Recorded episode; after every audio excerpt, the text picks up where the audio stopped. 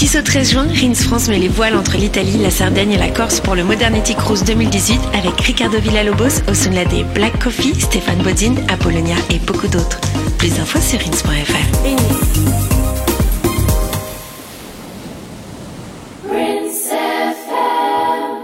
Bienvenue, vous êtes sur Rins FM. Euh, vous avez embarqué dans l'émission Piment. Euh, après ce titre, on va commencer pour deux bonnes heures de débat tout entière, cette fois-ci pour la dernière mission de la saison. C'est parti.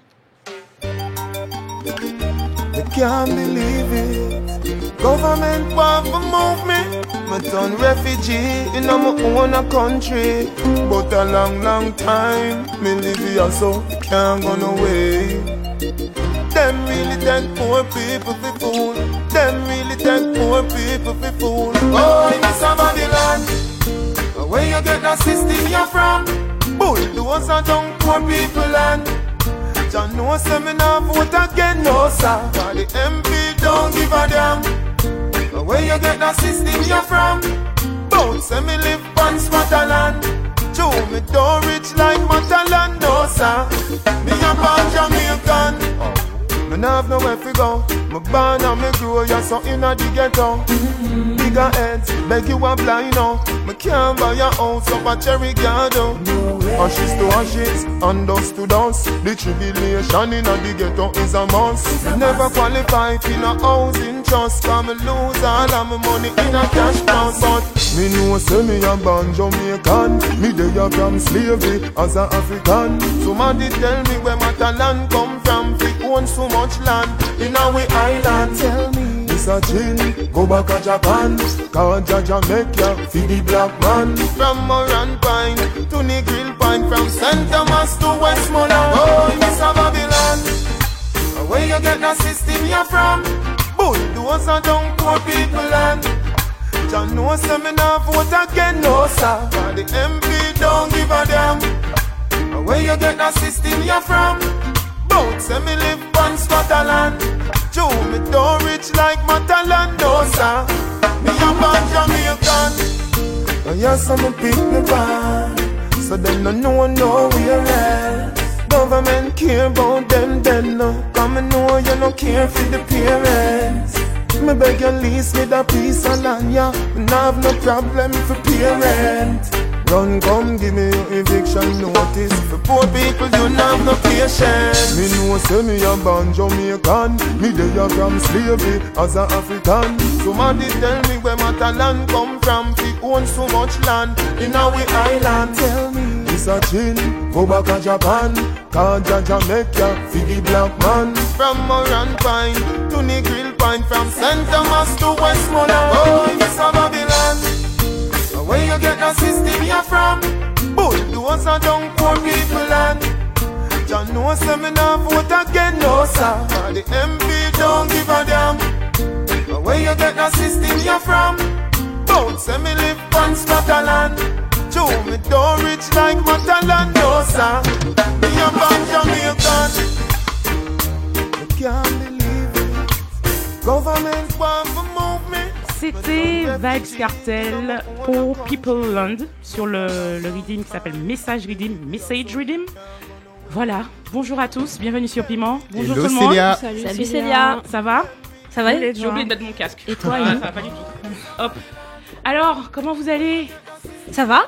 Quelle Euh, Depuis deux semaines. Mais Toi, bah déjà, en fait, toi en une fait. news, Wow. T'es back, euh, back, back in the streets. Ouais, je suis revenue de vacances, c'était bien. Oh, c'était tellement bien, mais c'était grave bien. J'ai réhydraté, bronzé, Bronzé de récupéré mon petit capital vitamine D au calme. Tout ça. Voilà. J'ai profité de ma famille. Euh, j'ai aussi célébré euh, l'abolition de l'esclavage, des révolutions anti-esclavagistes en Martinique. J'avais pas fait ça depuis ouf, je sais pas au moins comment 10 ans quoi. C'est tu- le 22 mai Ouais. et ça se célèbre quasiment sur tout le mois en fait. Hein. T'as des événements, des débats. Donc j'ai vu Juliette Smeralda Mm. euh, à la bibliothèque Shelcher.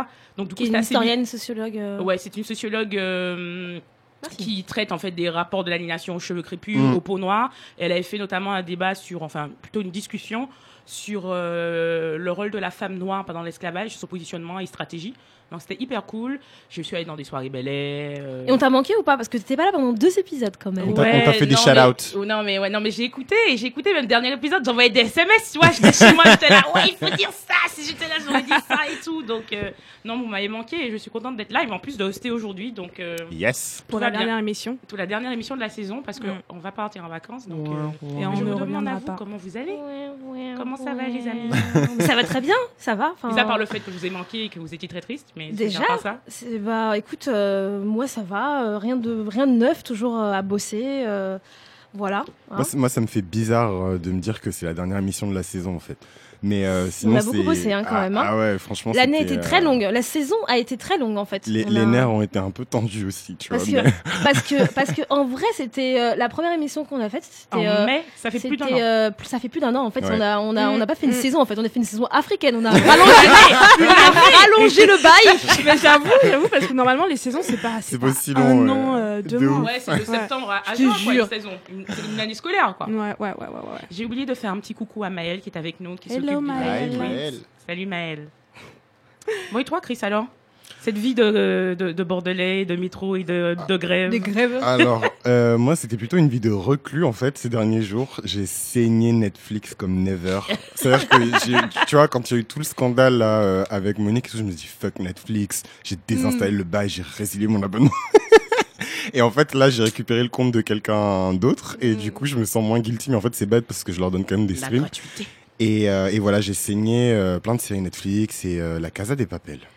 Ah la Gazette des Papels, ouais, bon, ouais, ouais, ouais, ouais. Et Roda Euh, moi, moi, ça va, ça, ça, ça va. Je suis, je suis vraiment fatiguée parce que j'ai une semaine euh, un peu de la mort. Euh, et, euh, et donc là, ouais, je. En plus, je, je suis en train de tomber malade, en plus, je pense. Donc, euh, Oula. Ouais. tin. Ouais, bah, bah, le temps, euh, tout ça, L'avion aussi, sais. euh, tout Ouais, ça, ouais, ouais, ouais. J'étais à tout. Barcelone cette semaine pour deux jours pour le taf, mais euh, ouais, pour le taf, quoi. Donc j'ai pas Il eu faisait le temps beau, là-bas? De. Euh, ouais, ouais. Enfin, il faisait beau. Il faisait 22, 22 degrés, 23 degrés avec Ouais. du soleil. Donc ça va. Ouais. Moi, j'aime bien, tu vois, avec un peu de vent et tout. Donc euh, ouais, c'était cool. Mais euh, mais ouais, je suis un peu euh, dans la période de la mort là. Bon, en espérant Tous en vrai, hein, Ouais. cette Ouais. semaine, on, on Ouais, a- je crois en préparant l'émission, c'est. Mais on mérite On tellement des chaud. vacances là. On mérite tellement des vacances, mais un truc de fou. Voilà, voilà. Bon, bah, c'est bien. Je vois que, que vous êtes bien occupés pendant mon absence. Je vois que les choses tournent. C'est notre dernière émission. C'est un, petit peu emotional, comme Yeah, dirait moi Cardi B. Avec sa bouche là. Bon, on passe tout de suite euh, au, au- au poivre et sel. On enchaîne. Sel et Jing- poivre, meuf. euh, J'ai dit quoi? Poivre et sel. Non, mais pour la dernière, c'est pas même- grave. Poivre et sel. même, sel et- je sais même plus. poivre. C'est comme quand tu pars du boulot, tu sais, après un me mois, tu te rappelles le plus de tes codes. Bah, c'est ça. Jingle. Respectez les gens, bordel de merde là, ça se fait pas, on est assez fatigué. On est fatigué, les nerfs sont tendus. Les nerfs sont tendus. Les nerfs sont tendus. Est-ce que vous avez les nerfs tendus? Qu'est-ce qui vous a énervé, tendu les nerfs euh, ces derniers temps, cette- bah, depuis la dernière émission, depuis, depuis deux semaines? Je, je vous laisse euh, commencer. Qui, qui veut? Chris, tu, tu nous dis ce qui t'a tendu les nerfs? Laissez-les moi, moi mais pourquoi moi Non, non, parce qu'en fait, ça m'a. ju- Un- Je un sais poivre juste et que. sel. Non, un poivre et sel, vraiment le poivre en premier, tu vois. Mais. non, plus sérieusement, en fait, ça m'a juste tendu les nerfs de ouf. Mais genre, je pourrais pas rentrer dans les détails. Mais je sais qu'il y a d'autres personnes autour de la table à qui ça a tendu les nerfs et rentreront dans les détails. Mais moi, en fait, ce qui m'a un petit peu tendu les nerfs, c'est euh, une photo, en fait, qui a été prise sur le tapis rouge du festival de Cannes. Euh... Mais, mais, mais c'est- Attendez, attendez, mais. euh, mais en plus, on a fait une émission la dernière fois et euh, c'était déjà passé ce truc en plus. Ouais, ouais, passé ça m'a quand même, ça- ça voulu m'a masser le poivre ou pas. T'as laissé macérer le truc quoi. non, ça m'a quand même, ça m'a quand même tendu les nerfs parce que j'ai pas compris en fait. Genre, j'ai- pas compris. En fait, je me T'as suis pas dit- compris quoi?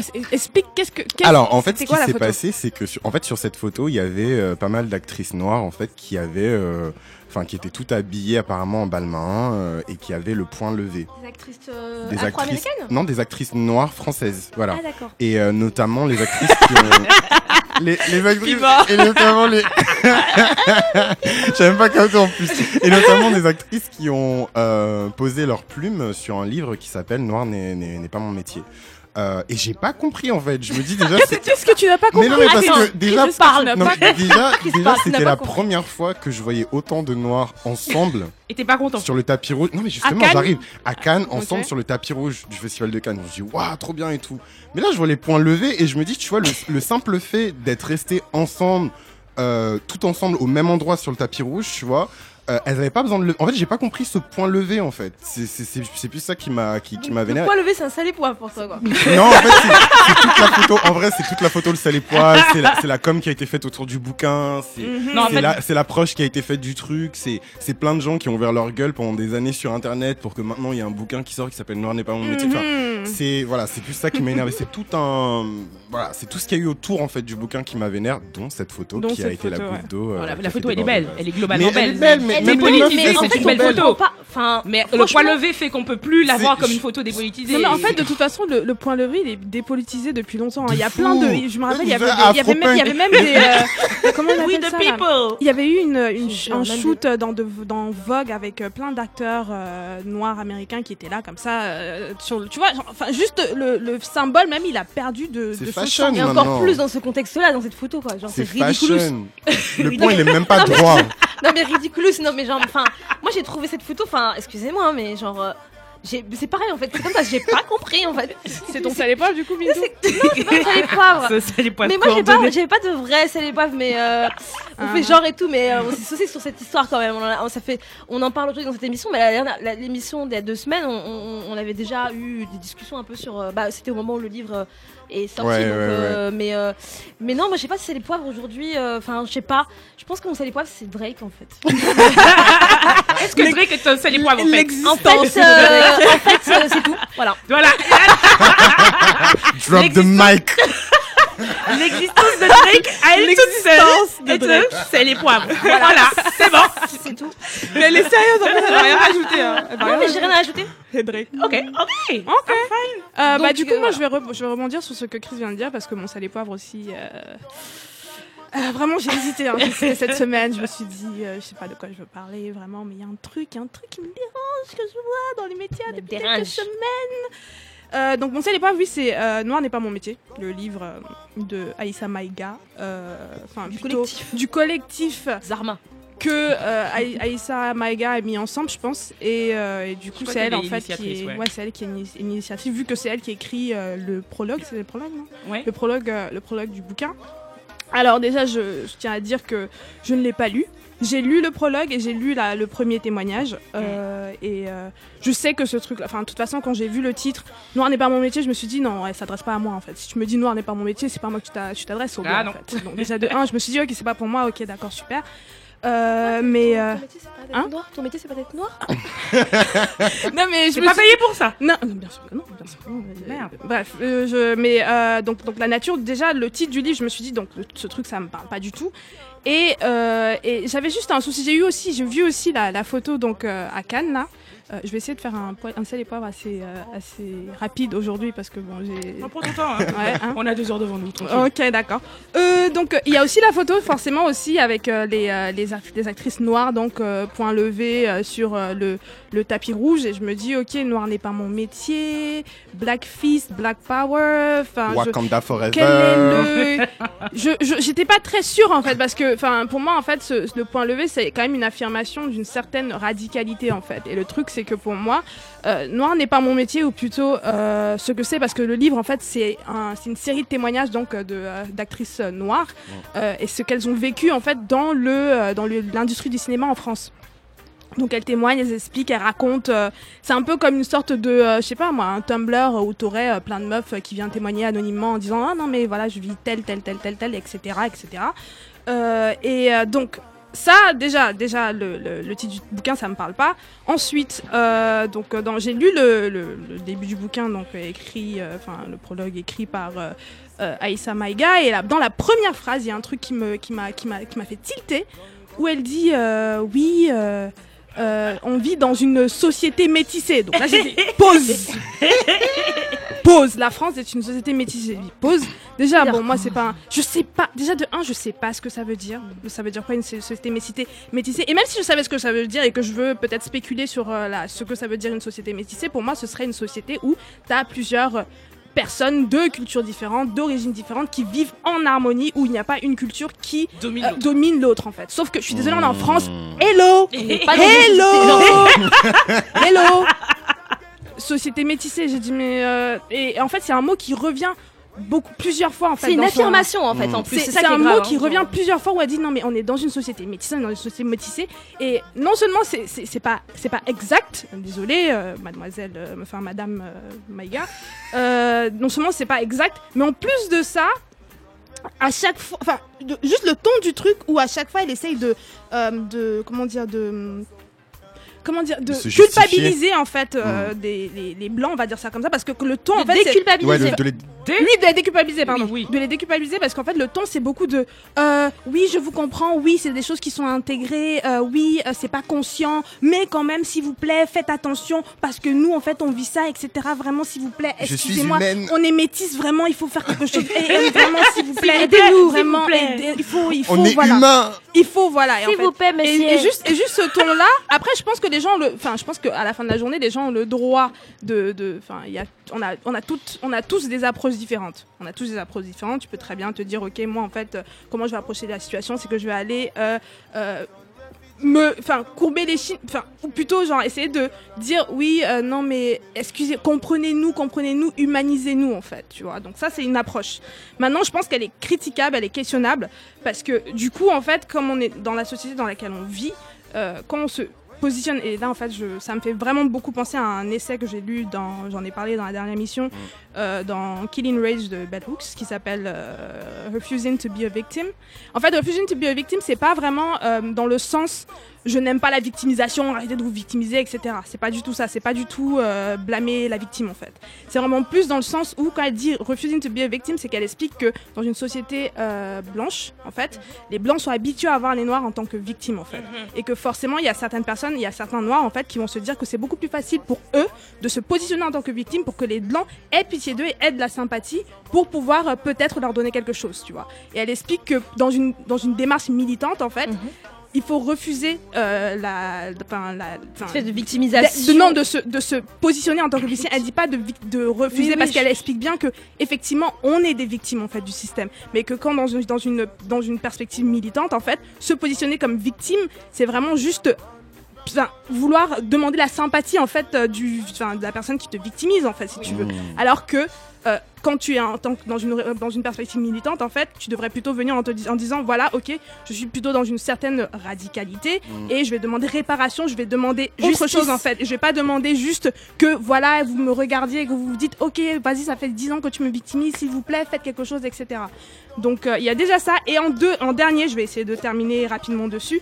Euh, il y a, j'ai vraiment un souci avec. euh, j'ai regardé certaines interviews de, de Aïssa Maïga et elle crédite d'ailleurs dans son prologue MeToo, les mouvements MeToo, euh, comme, euh, comme ce qui lui a donné envie d'écrire. Et je trouve ça un peu hypocrite. Enfin, pas, je sais même pas si c'est hypocrite ou plutôt malhonnête en fait, parce que on vit quand même en France en fait. On vit en France et il y a eu des choses qui sont passées en fait, en tout cas autour des femmes noires depuis 3 depuis 3 4 ans en Et fait. de façon très Et de façon très visible. Et je pense que Aïssa Maïga, elle les a vues en fait ces choses-là. Et je trouve ça bizarre en fait qu'elle dise que en fait ce qu'il a ré- réveillé, c'est uniquement le, le mouvement MeToo, en sachant que je suis persuadée qu'elle connaît en fait, là, elle connaît Amandine Gay, elle connaît toutes ces femmes. Je peux faire. je- Ouais. en fait, il y a une interview. J'ai vu une interview d'elle Ouais. où en fait elle parle en fait euh, de, Mhm. Alice- euh, de, de- notamment du film Ouvrir la voie de Amandine Gay, Mhm. qui dit que c'est aussi quelque chose qui l'a inspiré. Mais elle le dit pas tout. Mais je- j'ai remarqué Ok. qu'elle le dit pas dans toutes ses interviews. Ouais. Et elle le dit surtout pas dans les interviews où par exemple elle est chez euh, France euh, France France 2. euh, j'ai vu dans une pas- interview dans chez, No- chez C'est pas Nova. dans son communiqué de Chez, presse. chez Nova, mais effectivement, vas-y, je te. D'accord,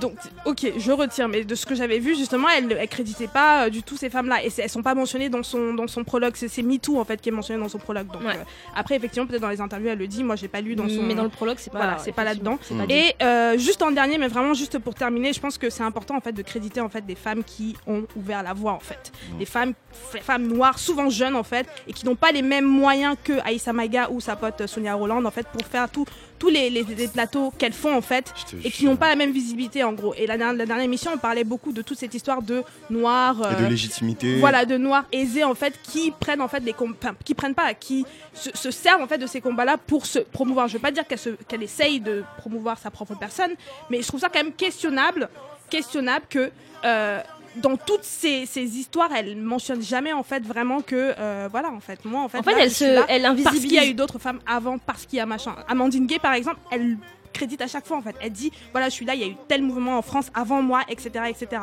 Elle c'est Me Too, Me Too euh, meuf, euh, please, please. Et puis Amandine Gay, elle est très transparente aussi sur ce qu'elle est et sur le réseau qu'elle a, Elle etc. oui, voilà, clairement. Très Clairement. transparente. Clairement. Donc euh, voilà c'est mon seul épreuve. Mais j'ai juste, j'ai juste une question pour Chris par rapport à la photo. Je, je- Et même tout ce que vous avez dit jusque-là, moi, je- j'essaie de, de me penser à des jeunes artistes qui sont des, des jeunes actrices, artistes qui sont nées en France. Est-ce que elle- elle- Est-ce que vous pensez que, comme on a dit, comme vous avez dit, elle ne s'adresse pas aux, aux, aux noirs, elle s'adresse aux blancs Est-ce que vous pensez qu'ils les écoutent en fait? Est-ce qu'ils vont Moi, je pense livre? Que- qu'ils vont l'acheter en fait? Moi- Est-ce que c'est utile en fait? Moi, je, je Bah- vous pose la question naïvement parce que franchement, j'ai pas la réponse. Que qui genre les, euh, les blancs Parce que qu'ils noir vont n'est pas mon métier, je euh, veux dire. euh, bah, Moi, je pense que moi- ce livre, elle le fait pour, euh, elle le fait pour elle. Elle le fait pour, euh, pour qu'elle puisse avoir d'autres rôles. Euh, moi, j'ai une autre critique à faire. Si j'avais une critique euh, à faire, à la limite, euh, sur, sur cette espèce d'engagement de militantisme qui, pour moi, j'ai plutôt l'impression que c'est un truc cosmétique. Mais après, c'est mon, après, c'est mon, voilà, c'est mon, c'est mon, c'est mon avis personnel. cosmétique. Je pense que je pense qu'elle fait ça vraiment pour sa pomme quoi. Parce Mm. que en vrai de vrai, euh, si tu veux vraiment euh, impacter dans une industrie qui est raciste comme l'industrie du cinéma l'est, comme toutes les autres industries d'ailleurs, euh, je sais pas, tu t'aurais mis de la thune pour être productrice, t'aurais C'est la question T'aurais, que t'aurais, je t'aurais, posais. t'aurais C'est la question comme, qui comme, du, comme Amandine. Gay par exemple le fait, tu vois. Mm. Je veux dire, il y a une autre démarche en fait. Là, c'est vraiment une démarche où, un, elle parle aux blancs, et elle parle pas à tous les blancs, elle parle vraiment aux blancs, aux hommes blancs de l'industrie du cinéma français. Tu trouves Pour leur dire, moi je trouve que c'est ça. hein. Moi j'ai l'impression qu'il s'adresse aux blancs, mais justement j'ai pas l'impression que les gens Mais- de l'industrie du cinéma ils vont prendre ce livre-là Bah, et le, se pro- dire. bah, le euh, problème, c'est qu'elle veut changer. Elle dit qu'elle veut changer les choses. Ah ouais. Admettons, donnons-lui du crédit sur le fait qu'elle veuille changer les choses. Elle dit qu'elle veut, qu'elle fait ça pour changer les choses. Elle fait ça pour changer les choses dans quoi? Dans le cinéma, pas dans le- la musique, hein, tu vois. Donc, euh, du coup, euh, oui, elle s'adresse à eux pour moi. Elle s'adresse aux producteurs euh, du cinéma, Ouais. à l'industrie du non, mais cinéma. c'est ce qu'elle dit, c'est ce qu'elle dit dans son prologue même. Elle dit euh, voilà, euh, euh, à chaque fois qu'elle dit on est une société métissée, enfin tu sais qu'à chaque fois elle s'adresse quand même à quelqu'un en fait. Et ces c'est pas, nous clairement. Ah, C'est pas nous, c'est pas nous les noirs. Ce sont les La- personnes que ces femmes-là ont rencontrées dans leur carrière, donc des personnes de l'industrie du cinéma français. Oui, d'ailleurs, leurs témoignages, c'est des témoignages de, de- d'actrices en fait. Ouais. elles, Ouais, elles- ouais, elles parlent ouais. pas en tant que femmes noires euh, dans leur rapport, je sais pas, amoureux, de vie, de machin. Non, elles non, parlent c'est vraiment que en le tant cinéma. que. Voilà, En- en- les- de- les témoignages, c'est que. Voilà, c'est vraiment français. que par rapport au fait qu'elles sont actrices. Tu veux dire euh, un truc, Célia Pourquoi Ouais, non. Pourquoi je pose la question à laquelle j'ai pas la réponse? Parce que je pense, moi, ce qui m'a gêné, c'est, je, je partage pas tout ce que vous avez dit, mais ce qui m'a gêné, c'est vraiment le truc collectif. Je me suis dit, mais à quel moment on sort du comité, on sort du collectif? Faites une boîte de prod en fait. De ouf. Réunissez les sous, faites des, des crowdfunding. réseau, hein. En fait, noir et pas mon métier, faites un crowdfunding, demandez de l'argent et te faites, une, faites une boîte de prod. Et c'est peut-être facile à dire. hein. C'est peut-être Mm. très facile à dire, c'est facile à dire pour moi. Ouais. Hyper difficile à faire. Mais Mhm. en fait, à quel moment on passe du collectif à, à la boîte de prod et puis à ce moment-là, vous venez votre propre rôle, les propres scénarios et, et Mhm. voilà. Non, mais c'est difficile, c'est difficile. euh, je veux dire, euh, euh, Aïssa Maïga, c'est une des plus grandes actrices tout court en France déjà. Ouais. Sans même parler du fait Toute que c'est une femme noire. catégorie. euh, Donc je veux dire, euh, être actrice, c'est super bien payé. Je veux dire, hein, les cachets d'acteurs, c'est pas voilà. Donc euh, je veux dire, c'est pas une question de moyens, c'est plus une question de vision des choses et de Amandine stratégie. Ouais. c'est une question de stratégie. Je veux dire, Amandine Gay, elle l'a fait à partir de quoi? À partir d'un crowdfunding où elle a demandé, elle a mono- mono- mono- euh, Monétisé. Mon- non, oui, monétisé. Ouais, euh, pas monopolisé. Elle a, elle a fait en sorte que ce soit des, femmes, des jeunes femmes noires, enfin beaucoup d'afroféministes, etc., qui, qui soient intéressées, qui mettent de l'argent. Donc je pense pas que ce soit une question de. Elle a su capter l'attention. de- de Ah, moyens, mais il y a un autre truc, que- il y a un autre truc que je voulais juste dire sur ce truc-là, c'est que hum, par rapport à ce que Roda disait sur le fait que euh, peut-être aussi que leur stratégie et le fait de, de s'adresser aux blancs, je veux dire. Moi, je pense que c'est un truc générationnel aussi. Je pense que ces, femmes-là, c'est des femmes qui ont euh, entre 35 et euh, voire 60, ans, parce qu'il y a 60, Firmin. Richard. il y a Firmin Ah, Richard, tu vois. Donc c'est quand même une autre façon, euh, une autre façon de voir les choses, de, de s'approprier la question du racisme, etc. Donc je, moi, je suis plus indulgente aussi parce que c'est pas la même génération. Là où ça me pose un problème, effectivement, c'est qu'elles arrivent après, après, après le, après le vrai combat qui a été quand même ces cinq dernières années où il y a eu euh, la nouvelle génération des militantes euh, afroféministes, antiracistes euh, qui arrivent et que jamais de la vie euh, elle aurait fait ce, fi- ce- ce livre-là euh, avec ces mots, avec ces mots-là euh, sans ce qui s'est passé euh, depuis 5 ans Merci. en fait. Et je lui ont tiens, et je voie, tiens ouais. juste à préciser qu'effectivement, elles lui ont ouvert la voie, mais en même temps, quand elle se présente, parce que ça aussi, c'est un truc qui est hyper important, c'est que elle se distingue à chaque fois quand même de Ah, ces ben oui, meufs-là. hein. Parce Oui. que quand on parle d'universalisme, quand on parle de métissage, quand on parle de ces, quand on utilise ces mots-là C'est pour dire on particuliers, n'est pas comme c'est elle. pour dire on n'est pas comme les meufs qui font euh, des- De la euh, non-mixité, euh, etc. Comme les Ouais. afroféministes. Ah d'ailleurs, il y a- Ouais, il y, a c'est une interview où elle dit je ne suis pas féministe, je veux pas qu'on me Ah, dise Elle que je suis féministe. Oh là là, dédouane. oh là donc. Elle se dédouane. ouais, Et elle ouais, mentionne pas non plus une fois le mot racisme. euh, Oui, elle mentionne jamais le mot racisme aussi. Ah, je sais pas, peut-être dans le livre, on l'a pas lu, mais. Dans les c'est interviews, elle dans dit- les interviews, dans- dans dans les le livre. pas dans le les interviews. euh, Peut-être pas comme ça, mais. Pas c'est- pas à la télé. Non, elle dit juste que voilà, c'est inconscient, que c'est pas machin. Whatever. Whatever. Bon. Poivre et sel quoi. Ah, poivre. Sel, c'est les poivres, voilà. là. bon, on va enchaîner euh, avec notre premier sujet. Euh, mais avant ça, on va écouter un titre qu'a choisi euh, Rhoda. Oui, c'est ça. Oui, c'est moi. Jay Prince, excuse-moi. In the morning. Et après ça, on passe au sujet 1 et je vais laisser le micro à Bintou.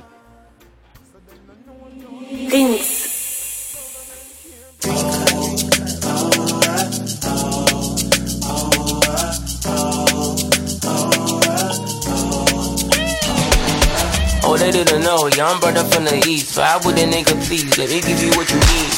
Listen to your heart, don't you listen to your demons. Leaving behind, I've been trying to live my dream. I've been having nightmares in the nighttime. My baby really looking like she might die. Red wine, sipping, give me fine wine. Spend that little time with you, cause you know I. Queen of my life, and it seems that the timing is right. Like, give me some of that, right? Give me, bring it back. Mind, body with your soul. Time moving hella slow. In the presence of your own, yeah. Just had to tell you so you know, yeah. Came for the struggle with my moves, yeah. First that the bubble that you own, yeah. 'Cause every single minute is the morning.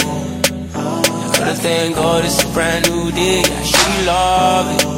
Cause I ain't never found no love like this in the morning. Gotta thank God it's a brand new day. I should love it. Cause I ain't never found no love like this.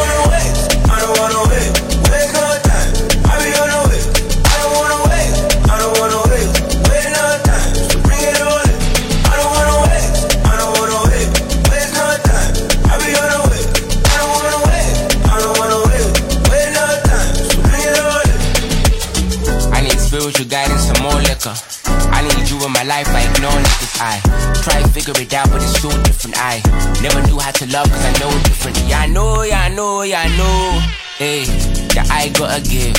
I gotta love and I gotta live. And it's time I resist in an eye full of shit in the place I reside. Kinda hard living, but we all getting by.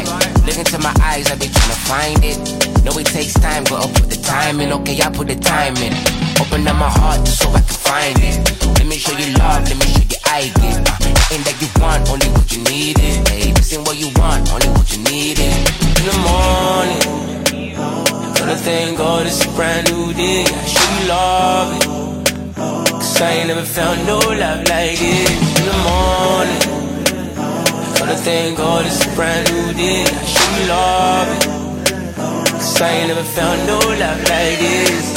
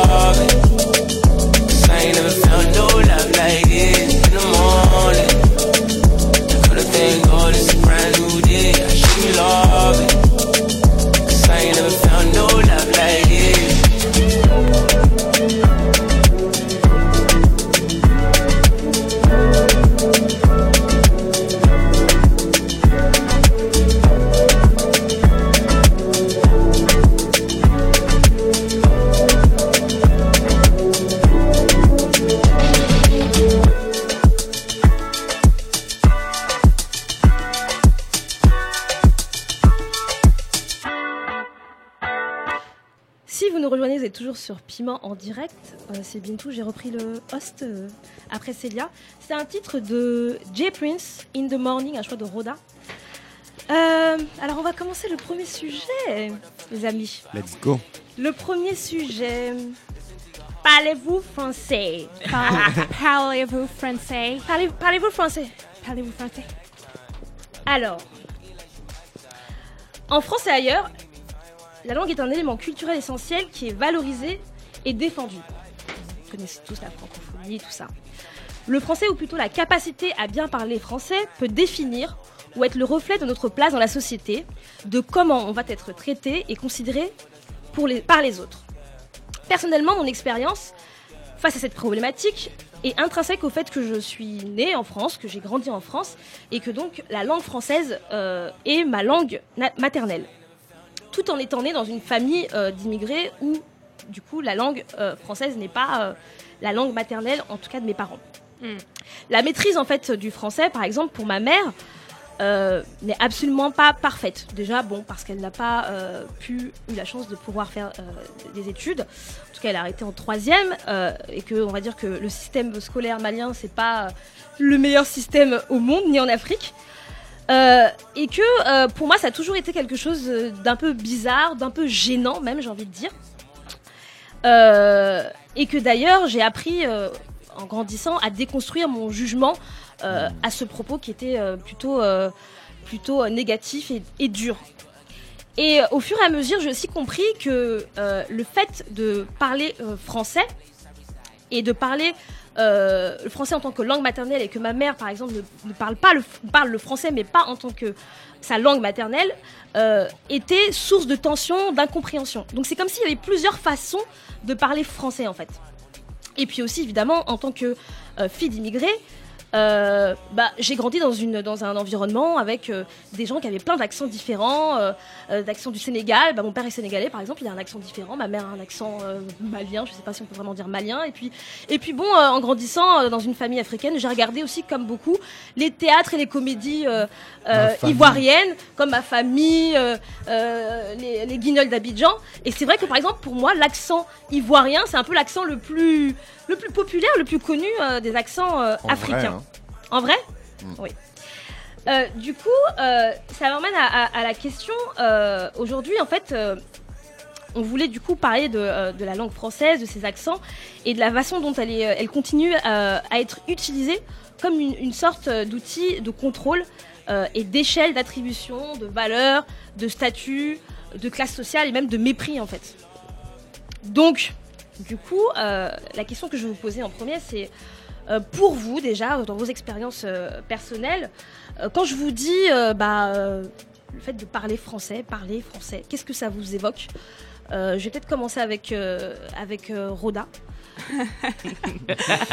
Ah, je m'attendais pas à conseiller. Mais euh, alors, euh, moi, en fait, le, le fait, le fait de parler français, donc le fait de parler français. Dans ton euh, expérience personnelle Dans mon expérience personnelle. Alors, en fait, c'est une question assez, assez large, assez large, pardon, parce que oui, ça m'évoque énormément de choses. Mais si je prends mon expérience en fait de camerounaise francophone, euh, en sachant que le Cameroun est en théorie un pays bilingue, euh, donc, euh, mais le français est la première langue que j'ai appris à parler, non seulement parce que c'est une des langues officielles, mais euh, aussi parce que c'est une sorte de terrain d'entente. C'était une sorte de terrain d'entente pour mes parents en fait, Euh, parce que Intéressant. parce que mon père est Bamileke, donc peuple de l'Ouest, et ma mère est euh, Boulou, peuple, peuple du Sud, donc du Cameroun. Euh, Est-ce que ça veut pense- dire que ton père est anglophone? Non, non, non, pas du tout. Il n'est pas anglophone, mais, en fait, c'est pour dire qu'il y a, il y a plusieurs langues au Cameroun. En fait. Il y a y deux- Je crois que c'est le pays il y a- avec plus de langues, non? Ouais. Ouais, on a, Ouais. on a plus, plus de 250 Ouais, 200. ethnies en tout cas, et, euh, donc je suppose langue aussi. Euh, et donc, euh, donc ouais, je pense que c'était un peu euh, naturellement. Naturellement, ils se sont dit, ok, autant que j'apprenne, j'apprenne le français, quoi, Mhm. parce que euh, voilà, on va pas. euh, Est-ce que, juste la question, est-ce que les- tes parents ils parlaient, ils parlaient une langue en commun ou pas du tout? Non, pas du tout, parce que justement, mon père, c'est peuple de l'Ouest, Bamileke, ma mère, c'est peuple du Sud, Boulou. Ma mère, elle parlait sa langue avec ses sœurs. Euh, c'est euh, tout le monde, en fait, Mhm. parce qu'il y avait pas mal de personnes donc, euh, de la famille de ma mère qui vivaient souvent avec nous, donc qui parlaient sa langue. Et mon père parlait euh, Bamileke, quoi. Enfin, il parlait Féfé. Féfé, on appelle, on appelle la, la langue de Bafon Féfé. Euh, et donc, après, parler français aussi, ça, forcément, ça me fait pens- penser à bien parler français aussi. Euh, donc euh, pour moi, ça m'évoque forcément les cours de français euh, à l'école et euh, les profs de français qui étaient très sévères et qui voulaient absolument qu'on qu'on intègre les règles de grammaire et d'orthographe. Donc on avait des dictées qui étaient hyper, hyper, hyper compliquées quand même. Et, euh, et, euh, et- même pas. et derrière, et derrière quand... Et non, mais c'est sadique. Non, mais c'est sadique. non mais c'est très Il sadique. y a Maël qui hoche euh, de la tête derrière. de son expérience camerounaise, il doit savoir. Merci le Cameroun 237, 5 fois d'argent. Oh, on est fatigué. Ouais. On est fatigué là. Mais euh, oui, euh, donc ça m'évoque forcément les, les- donc les- le français à l'école et euh, les dictées particulièrement et les coûts aussi qu'on prenait en fait pour pouvoir intégrer les, Ah. règles de français et d'orthographe. Donc savoir, manier, savoir manier le français en général au Cameroun et ailleurs, hein, je pense que ça a toujours été vu comme quelque chose de valorisant et je pense que qu'en tant que personne qui originellement n'avait pas cette langue-là, il y a une pression supplémentaire en fait de se dire qu'il faut qu'on la maîtrise. Donc donc forcément, voilà, donc ça m'évoque un peu toutes ces, toutes ces différentes choses. Du bien parler français. Et toi, euh, Célia, euh, avec ton expérience euh, de Euh, alors moi, quand, Martinique. quand, quand j'ai quand j'ai voulu essayer, de, je me suis projetée en répondant à cette question, je me suis dit ouais parler français ça veut dire quoi? Moi ça m'évoque une, une, une anecdote quand j'étais enfant, ma sœur et moi, on, on se parlait créole entre nous parce que nos parents nous parlaient créole. À la même- maison, À la maison, créole. on avait le droit de parler créole à nos parents. Moi j'ai le droit de parler créole à mes parents. Droit Parce que le, parler créole à ses ouais. parents, c'est quelque chose qui peut être considéré comme euh, un manque de respect en fait. Hein Parce Dans que le créole, ouais, enfin en tout cas, je sais pas si c'est dans la Mm. culture martiniquaise, mais en tout cas, je sais que c'est la vie populaire quoi. De se dire, euh, mais tu parles créole à des parents. Alors il y a plein de familles, je pense que notamment les familles très populaires, on peut pas se parler créole entre entre entre parents, mais par exemple, euh, c'est pas quelque chose qui est forcément bien vu. En Parce tout cas, que c'est tu censé vois. être quelque Mais chose de vulgaire, de. Pourquoi? Parce que parce que c'est trop familier pour s'adresser de cette Voilà, façon à ses parents en fait. Je, je crois. Donc en fait, on considère, ils considèrent le, le créole comme une langue plus familière que le une français. plus familière, moins moins valorisante. Enfin, il y a plein de choses qui sont derrière derrière le créole. Donc en fait, moi, ce que ça m'évoque parler français, et tu vois, tu vois, tu me poses la question parler français, moi, bim, je pense au créole en fait, Mm. parce qu'en fait, je pense que ça vient non pas se compléter, mais bien s'opposer. Mm. Alors je vais t'expliquer. En fait, l'anecdote, c'est que ma sœur et moi, je crois qu'on joue. euh, Enfin, on est on est très proches, donc on est enfant, on joue et on doit se parler créole à un moment. Ma sœur et moi, on échange en créole. Et là, il y a une dame qui vient, qui nous dit, mais qu'est-ce qui se passe Enfin, c'est quoi ces façons euh, Vous parlez créole, quoi euh, et elle nous reprend en fait, elle nous demande de parler français, tu vois. Ouais. Et euh, comme si c'était un manque de respect en fait pour elle et que pour nous c'était pas des choses qui se faisaient. Et euh, c'est déjà arrivé plusieurs fois. Et quand mes parents étaient là, ma mère euh, nous défendait en disant il est hors de question que vous m'expliquiez comment comment éduquer mes enfants et que en plus de ça, nous parlons créole dans notre famille. Mes enfants me parlent créole. Chez nous, on parle créole. Et je me rappelle aussi que quand on était chez nos grands-parents et que ça arrivait, ma grand-mère était toujours soucieuse. Euh, de dire mais cette maman là qui parle créole euh, ils- Léon essaie à parler créole entre eux enfin c'est bon pour eux parce qu'ils vont est-ce qu'ils vont réussir à bien parler français en fait? Est-ce qu'ils vont réussir dans la vie en fait? Tu vois? Parce que parler créole ça veut dire donc ne pas bien parler français. Tu vois? C'est c'est comme je te dis c'est vraiment de l'opposition c'est pas de la complémentarité. En D'accord. fait et parler créole parler créole c'est parler nègre en fait. C'est parler noir. Et, par, et, et- et Donc, c'est pas censé être positif. voilà, donc c'est Mm. s'éloigner en fait, si tu veux, euh, euh, euh, euh, du, du bon parler français. C'est s'éloigner du bon. Plus tu parles créole et on considère plus tu es créolophone et plus tu vas mal parler français en fait. Alors que c'est absolu, ça n'a absolument rien à voir. Mm. Donc si tu veux, mon approche de bien parler français, ça me rappelle de parler français. C'est vraiment cette anecdote du créole où on nous dit, mais tes enfants peuvent pas parler créole parce que du coup ils vont, ils vont être bêtes et cons et ils pourront pas bien parler français et par voie de conséquence, ils vont pas réussir dans la vie, etc. Et je tiens à ajouter un élément qui est très important, c'est que quand on était enfant, nos cheveux étaient crépus. Ils sont toujours On était des nègres crépus en fait qui parlent créole. Donc c'est vraiment C'est des trop. trucs qui s'accumulent. C'est C'est trop. Attends, les enfants peuvent pas être crépus, noirs, parler créole. Alors c'est plus, quoi C'est quoi. Faut parler français un peu. On est où là Tu vois, c'était. Intégrez-vous aussi. Et mes parents nous défendaient tout le c'était en temps. Martinique, quoi. C'est- ah oui, c'était en Martinique, clairement. Alors je dis pas que ça se fait tout le temps et qu'il y a des parents qui peuvent pas parler. Je sais pas comment ça se fait, mais en tout cas, moi c'est le sentiment Que j'ai en tout cas de, euh, la ouais. relation du créole aux parents. Voilà. D'accord, merci Voilà pour, ma réponse. expérience. Et toi, du, coup, euh, Chris, euh, qu'est-ce que ça t'évoque euh, c'est- dans tes expériences quand on te dit euh, bien parler français Parler français tout court. en fait. Moi, quand on me dit bien parler français ou parler français tout court, je pense à, à quand je. Comment dirais-je quand je, quand, je, quand je parle vraiment, vraiment français en fait. C'est-à-dire que quand mes cousins en fait du bled m'insultent en me disant euh, Ouais, pourquoi tu parles français Tu vois, genre pourquoi tu nous parles français En fait, c'est genre. euh, c'est une expression en fait au Bénin quand on dit pourquoi tu nous parles beaucoup français. C'est genre tu. tu T'exagères les R, enfin c'est pas que t'exagères les R, Mm. mais en fait eux ils perçoivent ton français comme euh, de la performance en fait. Ils disent mais c'est bon parle normalement quoi. Pourquoi tu pourquoi tu parles fran- pourquoi tu parles pourquoi tu parles beaucoup français? Pourquoi tu parles français? Pourquoi tu choques corps Tu vois? Donc moi ça me fait penser à ça. Et sinon après ben, je, je suis originaire du Bénin. En fait c'est un c'est un pays qu'on a qu'on a appelé pendant longtemps euh, surtout dans les années 70 le quartier latin euh, de, de l'Afrique et il y avait pas mal en fait de, de- de profs qui quittaient euh, enfin de cadres qui quittaient. il y avait aussi un régime communiste etc et qui sont partis travailler en fait dans, dans partout dans la francophonie en Mhm. fait et du coup le, le français Et le, le- le- la francophonie, tu vois, ça, quand, on dit par- quand tu me dis parler français, moi je pense à, à cette communauté en fait, tu vois, tous, tous ces pays en dehors de, de celui dont je, je viens qui parlent français aussi en fait. D'accord, toi c'est ton expérience euh, quand, on te, quand on te parle de, de- quand on dit ça, Ouais, parler bon, après- français. Après, après, t'es- le français est ta langue maternelle puisque tu es né, t'as grandi ici. Euh, non, je suis, je suis né au Bénin et en fait le français n'est pas ma langue maternelle. Genre j'ai appris le, le fond euh, à- de, de- j'ai le fond, voilà, avant français. voilà. et du coup en fait euh, quand, quand on parlait un peu plus tôt du fait que euh, quand, quand on te parle, tu tra- enfin quand, quand, ta, quand ta mère te parle, elle- elle- quand tu parles à ta mère, elle traduit euh, en fait dans, dans sa tête, dans, dans sa langue. Je l'ai fait en- pendant longtemps en fait, avant de, tu vois. C'est intéressant ce que tu dis parce que justement, euh, cette fa- quand tu dis que ton expérience de bien parler le français, c'est ce que tes cousins te disaient, euh, tes cousins euh, du Bénin te disaient, c'est-à-dire le fait que tu choras ou tu mets un certain type d'accent à parler un- un- euh, ton, ton français à toi. Mm. C'est intéressant parce que du coup, ça veut, c'est vraiment la question de l'accent euh, quand on parle euh, et, et- lié évidemment à, à la langue et la, pe- et la pression justement de, de, de, de- de bien parler français, de Mm. parler français correctement. Ouais. C'est aussi le fait d'avoir un bon ou un mauvais accent. Il y a d'ailleurs un sociologue français qui, euh, est de, de l'université de Rennes 2 qui, qui, qui, qui a travaillé sur la question des accents et qui a, qui a, qui a expliqué que le fait d'avoir un bon accent ou d'être discriminé pour une forme d'action, c'est euh, ça s'appelle la glottophobie. La glottophobie. Ah. Ouais. La Glo- glottophobie. La Non, je viens de glo- la- je oui, oui. répète juste ce que la, tu dis. la glottophobie, donc il y, a un- il y Mm. a un ouvrage qui est sorti il y a, en 2014 euh, de Pascal Blanchet, d'un- donc un universitaire de, de l'université de, l'université de Rennes 2, qui a appelé ça la glottophobie euh, et qui euh, du coup euh, explique que euh, la question des accents est déterminante dans la façon dont on perçoit si une personne parle bien ou mal français en fait. Et vous du coup, euh, euh, est-ce que vous avez euh, l'impression, est-ce que vous avez vécu des formes de, de enfin, vous avez l'impression qu'on vous a stigmatisé ou que vous avez eu une, une forme de, de discrimination sur euh, Ouais, des accents, Ouais, accents, ouais, accents de vos accents. Et euh, bah oui, ce qui est intéressant, c'est que vous avez trois, trois euh, expériences différentes. Euh. Est-ce que par exemple, Roda, tu peux euh, Euh, alors moi déjà, euh, je pense que là, sur la question des accents, c'est hyper important, je pense, de parler de, de- du fait que bah en fait selon euh, que tous les accents effectivement ne sont pas vus de la même façon, Clairement. qu'on soit bien clair, et que dans le premier cas, euh, enfin je veux dire la- l'accent d'un Américain et l'accent d'un Africain ce- en français ce sera pas vu de la même façon, Mhm. et que dans le premier cas, euh, ce Il y a sera des limite, bons et des mauvais ce accents. sera limite mignon, euh, hein, il peut pas parler français, alors que quand tu parles euh, avec un accent africain, c'est genre euh, tu es un blédard, Attrape ton vraiment, sac. machin et tout. tu vois.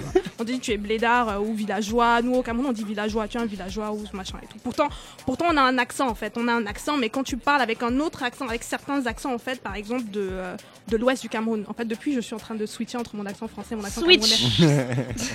Exprès. Mais euh, justement quand euh, quand par exemple tu es Bamileke au Cameroun euh, et que tu il y a un certain accent Bamileke en fait que tu peux avoir quand tu parles français et quand tu as cet accent là des fois tu, les gens se moquent de toi en fait on te dit mais euh, c'est quoi ton accent machin tu es un Bamileke les Bamis ils parlent Ah. ils parler français machin et tout blabla ce genre de truc et, euh, et donc ouais moi quand je, quand je disais ouais la question de blédard donc s'il faut que je parle de euh, la, cette histoire de se sentir stigmatisé à cause de son accent je vais parler de l'histoire de Blédard en fait. Moi, par, moi personnellement, je suis arrivée en France en 2000 2008. Oui, 2008, je suis arrivée en France en 2008. Et, et forcément, au début, tu as l'impression en fait qu'il faut, que, il faut absolument que tu intègres certains, certains codes en fait, que tu, que tu as besoin de parler d'une certaine façon. euh, pour être compréhensible alors que clairement mon français je pense que j'ai un- j'ai une bonne expression que ce soit en que ce soit avec mon accent camerounais ou mon accent français je pense que je peux être compréhensible mais il y a ce truc là en fait. Hein non, c'est l'ironie. non mais il y a, il y a ce truc là. Donc moi en fait pers- personnellement au début de, de l'émission par exemple je parlais avec mon accent français parce que justement euh, quand on vit ici il y a un autre regard en fait qui se pose sur nous en fait. Et un autre regard on va en parler plus tard. Et ce regard, justement, il, il- il développe une façon de parler? Euh, bah, en fait euh, non ce regard là en fait nous pousse Mhm. C'est un regard vraiment, c'est un truc un peu invisible. On se dit non, mais en fait, il faut absolument que on se fonde dans la masse, Mhm. qu'on s'intègre, que euh, que notre accent soit pas, euh, tu vois, genre que qu'on soit pas découvert en fait. C'est c'est pas qu'on- en, en vrai, c'est juste être dans la sunken place en vrai. Ouais, Donc on se le ouf. dise quoi. On est dans la sunken place, on se dit putain merde, euh, il faut que, il faut pas que on- je sois découverte en fait, tu Ouais. vois. Donc tu te sens obligé de- d'adopter ces codes-là parce que effectivement c'est aussi une stratégie de, de défense, c'est sûr Mhm. en fait, parce que tu sais que De euh, survie même. de survie clairement parce que tu sais que dans certains espaces si tu parles avec ton accent camerounais tu vas être on va te regarder d'une certaine façon on va te parler d'une certaine façon on va te te labelliser en tant que en fait, hein, direct euh, blédard machin cela nanana donc parler avec un accent français ou un accent parisien etc ça, ça t'aide en fait si tu veux à naviguer certains espaces Ouais, parce que l'accent parisien, c'est d'ailleurs dans l'ouvrage de, de ce chercheur, il dit bien que l'accent parisien, c'est l'accent un peu normatif en fait. C'est l'accent que Mm. tout le monde devrait avoir. En ouais. tout cas, c'est le bon accent. Et, Mm. euh, et effectivement, c'est ce que tu dis. Je vais après, je vais laisser la parole à, à Célia, mais il y a effectivement des bons et des mauvais accents. Mhm. mais j'avais pas j'ai pas du tout fini en Ah d'accord, bah pas fini Pardon. Mais, euh, mais oui, en fait, donc c'est une stratégie de défense, mais c'est aussi forcément une aliénation persistante, en fait. C'est une aliénation persistante de se dire que, en fait, euh, parce que ça me fait penser, en fait, à Americana. Dans Americana, par exemple, le personnage, il fait Melou à un moment donné. C'est une, c'est une Nigériane qui vit aux États, qui vit aux États-Unis, et à un moment donné, elle dit bon, euh, en fait, je vais arrêter de, de parler avec un accent américain, je vais parler avec mon accent nigérien, en fait. Et ils vont Naturel. très bien, ils vont très bien comprendre. Et quand tu vois, euh, Chimamanda Godi, elle parle avec son accent nigérien, elle fait plein de plateaux, où ça se comprend euh, tout à fait. Je pense que moi, mon accent, là, tout de suite, il y a des gens qui disent qu'ils comprennent pas. Franchement, il y a un problème. Franchement, il y a un problème. Vous comprenez pas ce que je dis là? On comprend très bien. Ah, voilà, mer- voilà, merci bien, merci. Donc, euh, donc non, mais c'est vrai, on comprend très bien ce qu'on dit en fait. Ça veut dire que c'est pas, c'est pas, c'est vraiment juste une sorte d'aliénation. Bah oui, personnellement, il y a de la mauvaise foi. et de l'aliénation. Et de l'aliénation, mais clairement, il y a de l'aliénation. Comme j'ai dit, euh, moi, je suis dans la cinquième place, je suis toujours pas sortie, je suis toujours dedans, je, suis- je me débat. On est tous, on est On est tous des des merdes. merdes. on est tous des merdes, on est tous dans la cinquième place en fait. Vous, vous savez, vous-même vous savez. Enfin bref. Et euh, mais bref, enfin ça aussi, ça me fait penser en fait à toute la, la question de, c'est pas du jour au lendemain en fait que j'ai perfectionné. euh, parce qu'au Cameroun, on dit le whiteisage. On dit le white- Un on dit- le on on tu whiteise, on dit c'est whiteiser, ça veut dire tu parles avec mon accent, machin, tu essayes de faire comme un, comme Ah, parler comme un blanc en ah, fait, si tu veux. Et c'est forcément en fait, c'est en écoutant les autres, c'est en intégrant les intonations, c'est, euh, c'est, c'est aussi, tu vois, l'an- l'antillais en fait dont Fanon parle en fait dans son premier, dans le premier euh, chapitre de Peau noire masque blanc. Il parle d'un d'un antillais qui dit. euh, qui en fait essaye de, de rouler, Rouler les, airs, airs. voilà, et dire, et à un moment il dit garçon, Garçon. garçon, je veux un V de bière. Je veux un V de voilà, c'est ça. Et il dit en fait que le gars, il a réussi à master en fait à, à, à dire garçon, mais derrière il a pas pu dire verre de bière. Trop. Il a Et- tout mis sur. Il a, mis tout mis, il a tout mis sur, sur garçon. Et moi en fait ça me fait penser justement à tous ces moments où tu vois, tu es là dans ton white teasage terrible. Et puis, Et à un moment tu dis, au lieu de dire code, tu dis code. Et tu dis Et là, ça gâte tout. tu dis code, tu dis Et là, t'as plus aucune crédibilité. Ah ouais, là, c'est mort. C'est vrai que j'ai dit en fait qu'on n'est jamais sorti de la cinquième place dans ce sens-là en fait. Mais c'est euh, hyper lourd à porter en fait. En vrai. Non mais c'est c'est hyper lourd. un switch C'est un switch continuel, mais vraiment un switch La continuel. performance. Et, Maël, c'est comment C'est comment tu switches aussi perpétuellement ou euh, constamment, constamment, constamment. Donc euh, ouais, voilà. C'est une forme d'instrument de survie aussi hein, quand on vit dans Bah, un quand on milieu. a réussi, ouais. clairement. Clairement, clairement. Après, tu. T'as fini? Ouais, j'ai Euh, j'ai d'autres trucs à dire, mais j'ai fini. non, mais en fait, la bien. question de l'accent, euh, c'est pour justement revenir à ce que dit Rhoda. Moi, euh, bon, déjà, moi, je- en général, je prends l'accent de l'espace où je suis. Par exemple, quand je suis partie en Irlande et que j'ai appris à parler anglais là-bas, Mm. j'ai pris l'accent irlandais. Ok? Et les gens me disaient, mais putain, tu parles comme une irlandaise. hein. Alors que moi, j'aurais bien aimé voulu avoir parlé anglais comme une américaine, tu vois? Parce que c'est mieux perçu, Ou etc. comme les Britanniques. c'est Non, non, américaine. De New C'est York. mieux. Comme une New Yorkaise j'aime bien l'accent américain. Bon, bref. Bref, mais ce que je veux dire, c'est que malgré ça, malgré ça, quand je, quand, quand- quand, quand tu arrives en Martinique et que tu as vécu en France comme moi, ou que tu vis en France comme moi, euh, la façon dont je parle là maintenant là, on va dire oh comment comment pourquoi elle se prend celle-là? Pourquoi, Pourquoi tu tu viens de Paris? Tu, viens de Paris? Tu parles comme une parisienne. Tu parles comme parce que je pourrais parler comme une parisienne tu vois je pourrais broder et te parler comme ça parce qu'en fait c'est comme ça que parlent les blancs tu vois. Et puis je pourrais te parler comment on parle en Martinique parce que bon voilà parce que quand tu arrives en Martinique à un moment faut que tu récupères l'accent parce que les gens te regardent des gros yeux voilà tu vois. Donc en fait c'est un switch. permanent parce qu'en Ouais. fait quand tu es ici tu te mets en white mode. Moi je me rappelle mon premier stage en France c'était du phoning mais ouais. euh, j'ai appris vite hein Toi, bah, t'avais pas le choix. T'avais pas le choix. j'ai appris, j'ai appris Alors comment tu faisais Comment tu faisais Comment tu faisais je sais pas. Euh, C'était quoi la boîte déjà euh, Je sais plus. euh, euh, bonjour, je vous appelle de la société. euh, Est-ce que je peux parler à Monsieur Cécilia euh, en ligne? Oui, très bien, merci. tu vois, des bails comme ça. Tu vois, des bails comme ça. Alors que quand je vais en Martinique, il y a tout. Et, et Fanon le dit en fait. Il y a quand tu viens, en- quand, quand, quand le, tu- ils appellent ça l'arriviste en fait. Celui qui arrive. Ouais. Ceux qui ne se sentent plus en fait. Qui sont devenus européens et roulent les airs. Moi, je ne veux pas être perçu comme ça. Donc je suis, Ouais, ouais, donc je suis ouais, ouais, obligée de faire un effort pour récupérer mon De accent. Ouais, Redéconstruire ouais, ouais. quelque Ouais. chose que t'as construit. Ouais, parce que et en même temps quand je suis ici, j'ai pas envie qu'on me prenne pour une pour une parisienne parce que je le suis pas en fait. Personne quand j'ouvre la bouche, à un moment il y a un moins qui tombe, ou il y a un truc, tout de suite c'est réglé. en Zéro fait. d'art, T'es découvert, Donc, quoi, euh. Donc tu vois, en fait, donc il y a- il y, a vraiment ce truc un peu euh, de, de parler la langue qui est assez Avec l'accent. avec l'accent, mais, mais, mais moi j'adore euh, mon accent euh, martiniquais. Je crois qu'il est plus fort que tout au final parce que quand j'ai vécu en Espagne, je me rappelle, on me disait ah you have a- tu, tu as un accent.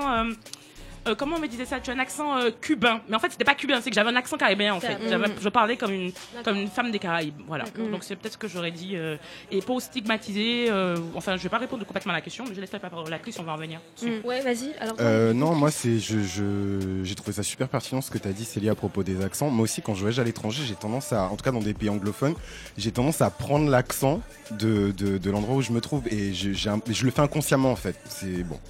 Et euh, sinon, à propos de l'accent, moi, je j'ai, j'ai pas vraiment eu de problème d'accent, hormis le fait que quand j'étais un peu plus jeune, je- j'habitais en banlieue, euh, pas très favorisé, et qu'ensuite j'ai bougé dans un quartier qui était beaucoup plus favorisé. Et avec ma mère, on- j'ai complètement euh, changé en fait mes, mes tics de langage. mes- Parce que c'était quoi tes filles de langage euh, quand t'étais dans la banlieue défavorisée euh Non, non, non, non, mais pas là, parce que justement, c'est, enfin, faire attention, je vais pas stigmatiser. Il y a des gens qui, enfin, il y a des gens. C'est pas parce que tu habites en banlieue que tu parles mal français, mais tu vois, euh, genre quand Non, mais par contre, il y a un accent. non mais quand qui je t'avais hein. dit que je, je parlais comme ça, tu vois, genre je, je, je, je pouvais plus dire dit, tu vois, genre, enfin c'est con, mais moi c'est à ça que je pense, tu vois. Genre je, avant je disais beaucoup de J et maintenant je, dis dit, quoi, tu vois. C'est- ça paraît chelou, mais bon c'est des petits trucs comme ça. Et, euh, et en fait il y a pas que l'accent, il y a aussi la démarche et il y a plein de trucs. Et, euh, et en fait ce que je voulais dire, c'est, c'est, pas vraiment, moi j'ai pas eu de problème avec mon accent. Voilà, à Bordeaux, Mm. il y a, enfin il y a, il y a des gens autour de Bordeaux qui ont un accent du sud, mais mystérieusement, enfin mystérieusement non, c'est, c'est une ville qui est bourgeoise et euh, de bourgeoisie commerciale. Les gens n'ont pas d'accent à Bordeaux, tu vois. Donc j'ai pas eu de problème d'accent.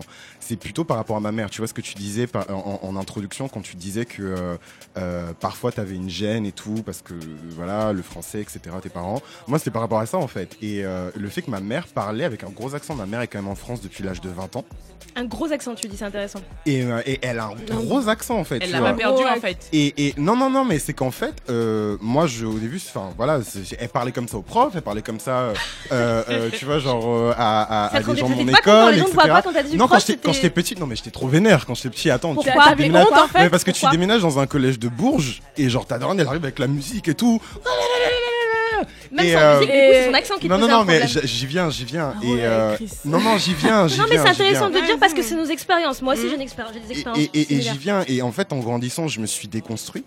Et euh, j'ai eu une discussion très sérieuse avec ma mère à propos de son accent. Hmm. Et en fait, elle m'a dit, mais tu sais pas, en fait, moi, je suis en France depuis que j'ai 20 ans, je travaille dans des milieux de blancs. Je parle et mieux je me français que bats, toi. Et je me bats, en fait, pour garder mon accent, parce que mon accent, c'est Mm. mon identité, c'est tout ce qui me reste, en fait. Mm. Je je- J'ai plus de gens autour de moi avec qui parler fond. Toi, tu comprends fond, mais tu ne parles plus. Mm. Donc comment je fais, tu vois? Et donc en fait, elle dit que son accent, c'est ce qui lui reste, tu vois. Et ça m'a fait trop mal. Et en fait, du- du- à, à partir de cette que expérience, je me suis remis en toute sa question. langue en fait. Et c'est son identité en fait, c'est Ouais. elle, tu vois. Et, et, et du coup, je, je, j'ai mis en rétrospective bah, tout ce que je viens de dire avant sur les, le fait qu'elle débarque au collège, tu vois, en mode nanana. Et je me suis dit, bah, en fait, euh, elle se bat pour son identité et moi aussi, en fait. Ok, ben on va faire une petite pause et on finit, euh, on finit le sujet euh, après le titre euh, de Yon featuring Diesel, Accent, Accent. un choix de re-. Accent, ouais. De Célia, Accent, accent. Accent, non, c'est en Oui, français, c'est accent. On se retrouve juste après le titre.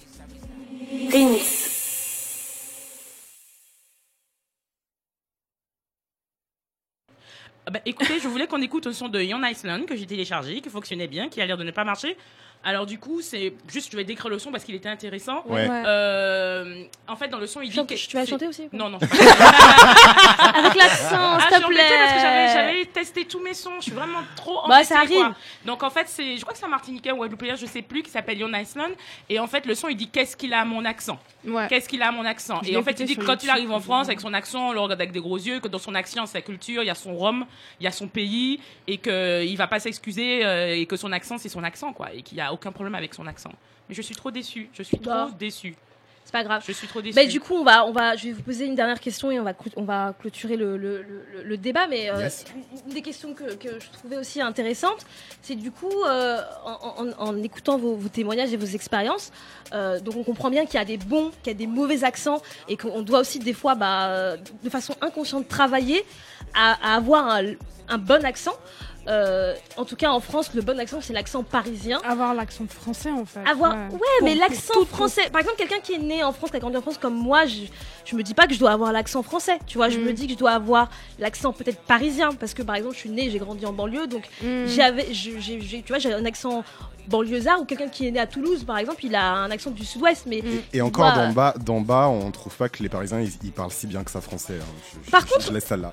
Et ce qui est intéressant justement, c'est que bien parler français n'a rien à voir avec l'accent en fait. Et d'ailleurs, euh, euh, les- les- les- il y a des études qui disent que, euh, de toute façon, je pense que voilà, il y a des études qui disent que euh, la maîtrise du français euh, est beaucoup plus importante dans les populations, par exemple, euh, originaires euh, d'Afrique subsaharienne, Bah oui. Mm. où le français est dans la plupart de ces pays-là la langue officielle. Mm. Ils apprennent ça à l'école en fait. Que Mm. par exemple, euh, des immigrés qui sont d'origine européenne, comme Mm. je sais pas, euh, les L'Europe de Polonais, machin, ouais. qui maîtrisent moins le français. Mm. Et par contre, nos accents à nous sont beaucoup plus dévalorisés que Ouais, leurs ouais, accents, euh, un accent d'un anglais Ouais. ou, euh, ou d'un italien. Et Mhm. pourtant, l'italien maîtrise moins le français qu'un malien ou un camerounais. a- Mais ça- après, mais ils ça sont là depuis s'explique plus parce que- longtemps que nous. euh, Mais c'est même pas ça, c'est juste les rapports de domination en fait. Je Oui, veux dire, on est des anciennes colonies, donc on arrive ici. Enfin, je veux dire, euh, le blanc qui parle français d'une certaine façon et le noir qui parle français d'une certaine façon, ils vont pas être vus de la, de la même façon. Enfin, c'est pas. euh, Enfin, je pense que C'est. Parce que la langue, du coup, elle, de- à travers la langue et à travers les expériences qu'on qu'on décrit, c'est qu'il y a, il y a quand même un- une question de, de, de classe ou de mépris de classe. ce C'est un instrument Fanon. en fait. Fanon disait parler une langue, c'est assumer un monde et une culture en fait. L'antillais qui veut être blanc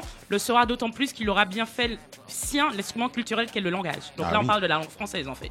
Donc euh, oui. Et Mais, je vais mais je, mais je- peux, je peux Vas-y, juste dire un truc et que ce que j'ai pas dit et j'aimerais juste le rajouter, c'est que par exemple au Cameroun il y a un autre truc parce qu'on parlait de euh, la on parlait de la question de putain vous voyez je parle avec mon accent et Dieu Mais vas-y, et Dieu et Eh, Dieu ouais, T'as pas besoin de switcher là. sois Dieu non je vais non je vais je vais, je vais switcher. Euh, toi-même pour la dernière en plus. en fait, hein, en fait vraiment. non, non, mais en fait, c'est. euh, donc, ouais, quand tu, en fait, quand tu es au Cameroun, il y avait une émission, je me rappelle quand je vivais au Cameroun, il y avait une émission qui passait sur euh, une chaîne qui s'appelle Canal 2. euh, et où, en fait, le principe, c'était de trouver une, une expression française que même, je pense, que le, le- le présentateur n'utiliserait pas sur son lit de mort, en fait, parce que lui-même ne doit même pas comprendre l'histoire, en fait. Des gros gros Et ils vont en fait dans des marchés, tu vas dans des lieux en fait, ça, qui vont trouver en fait des personnes qui sont pas d'une classe euh, aisée, tu vois, populaire, etc. Ils leur demandent qu'est-ce que ça veut dire cette expression en fait? Je et là bien. derrière les gars, forcément ils vont répondre à côté, ils vont dire non mais c'est ça machin et ça devient la, c'est la blague en fait, c'est la blague, on rigole, on en rigole. Moi franchement à l'époque j'en rigolais, je vais même pas mentir, on rigolait, tu vois. Et tu veux dire un truc? Non, vas-y, vas-y. oui, on en rigolait, tu vois. Donc, en fait, c'est pour dire que le français aussi, c'est pas. Il y a, il y a cette question-là, il y a les codes de langage aussi, il y a le, la, la langue et les codes de langage. Et, euh, et c'est aussi, le français peut être aussi utilisé pour juste distinguer aussi les classes sociales, Mm, quoi. et clairement. dire que voilà, moi je suis un évolué et toi tu es un gars qui te bat en fait euh, dans Toi, la t'es un boue, villageois, toi, t'es un villageois, t'es un blédard. etc., etc. Et du coup, ça met aussi en exergue euh, tous ces, tous ces histoires de, de par exemple, d'humoristes français, Ah, par exemple, clairement. nés en. France, grandis en France, Mm. qui, en tout cas, moi, c'est mon- c'est mon, avis, mais qui, qui utilisent les accents ou les Mm. façons de parler français Ouais. pour, soi-disant, être humoriste. Mais pour moi, c'est extrêmement condescendant et c'est justement ce que tu dis. Pour moi, Ouais. c'est un instrument de, de, de, de, de, de domination, de Ah, dire mais- à travers la langue, je, je suis mieux que toi. C'est là que tu vois la force coloniale. C'est Ah là bah que oui. tu vois la force coloniale. ouais, C'est-à-dire que les gars ont réussi à s'immiscer tellement profondément dans notre être. Par exemple, tu vois l'exemple de la Martinique. Euh, la Martinique se construit littéralement euh, en étant hors d'elle-même. C'est-à-dire que les gens, ils arrivent, ils partagent pas la même langue. Ils- donc euh, les, des Africains déportés, ils arrivent en Martinique, ils partagent pas la même langue. Ils créent une langue qui est le créole.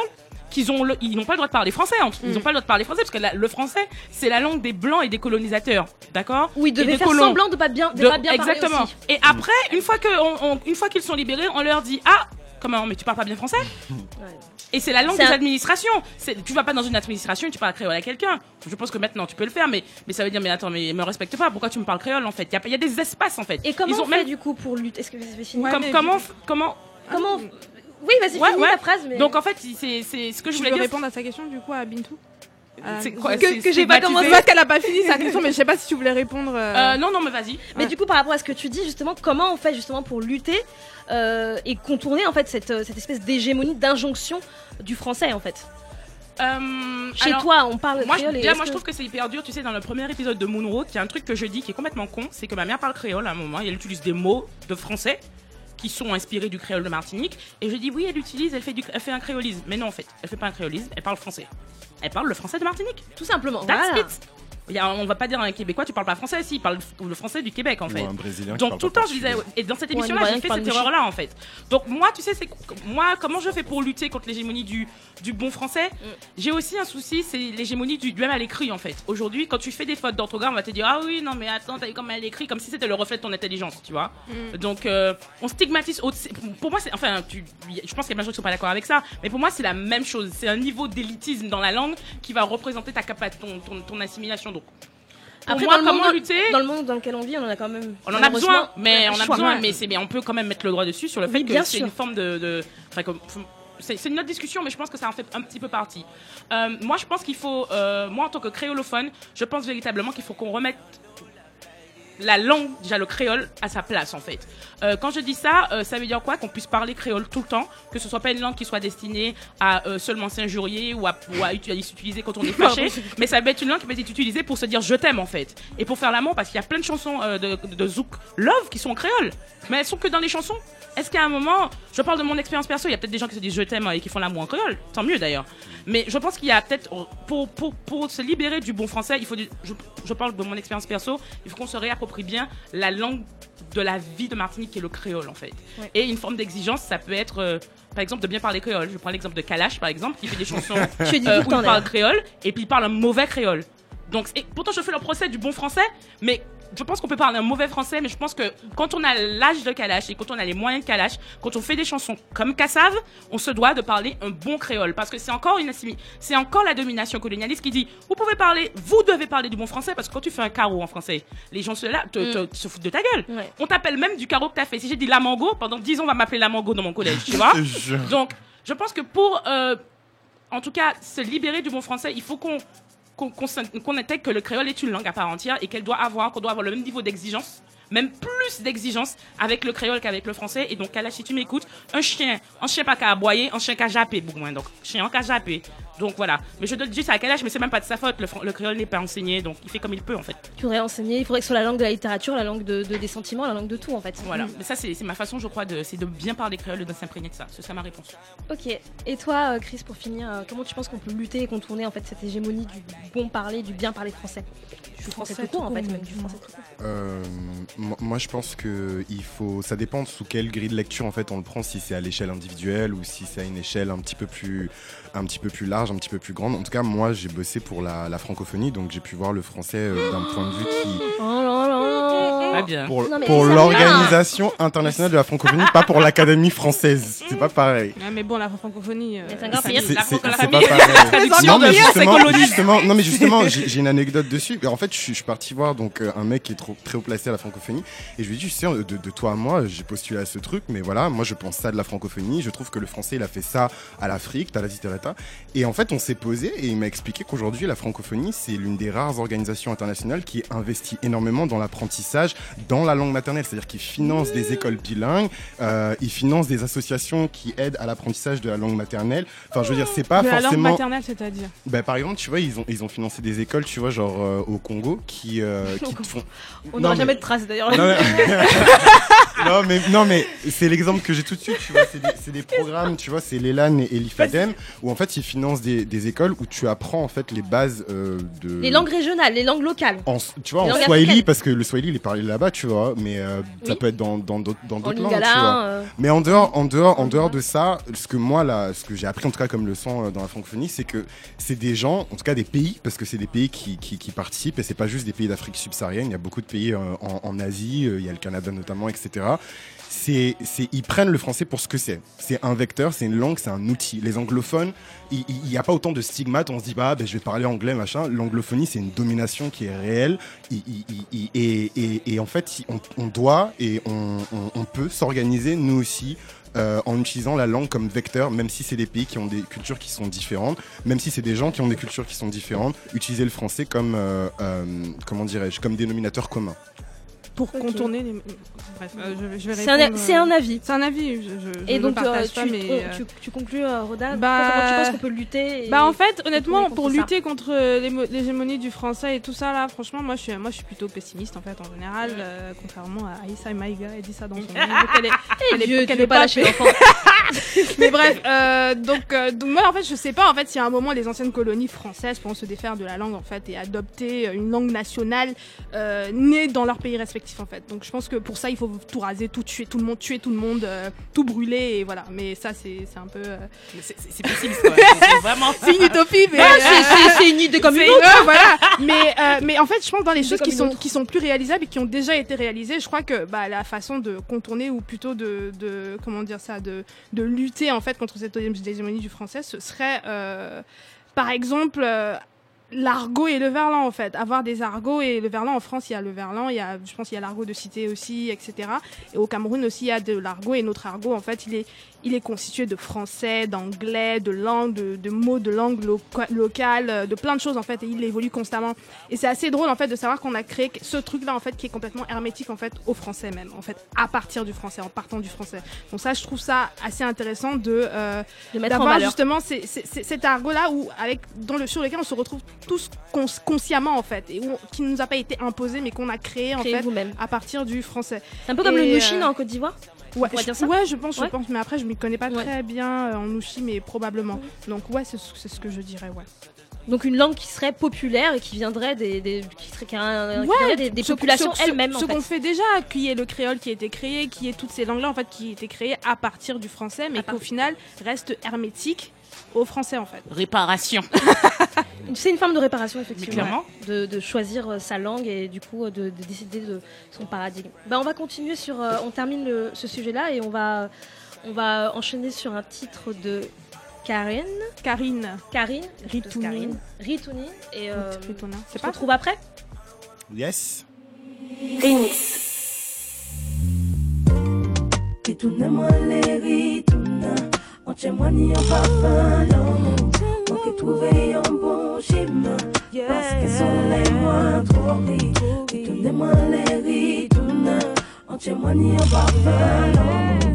Moi qui trouvais un bon chemin, parce que soleil moi trop rit. Dans un coin de paradis, entre Pointe-à-Pitre et Cayenne, c'est un bout de ma vie, sous le soleil bruni.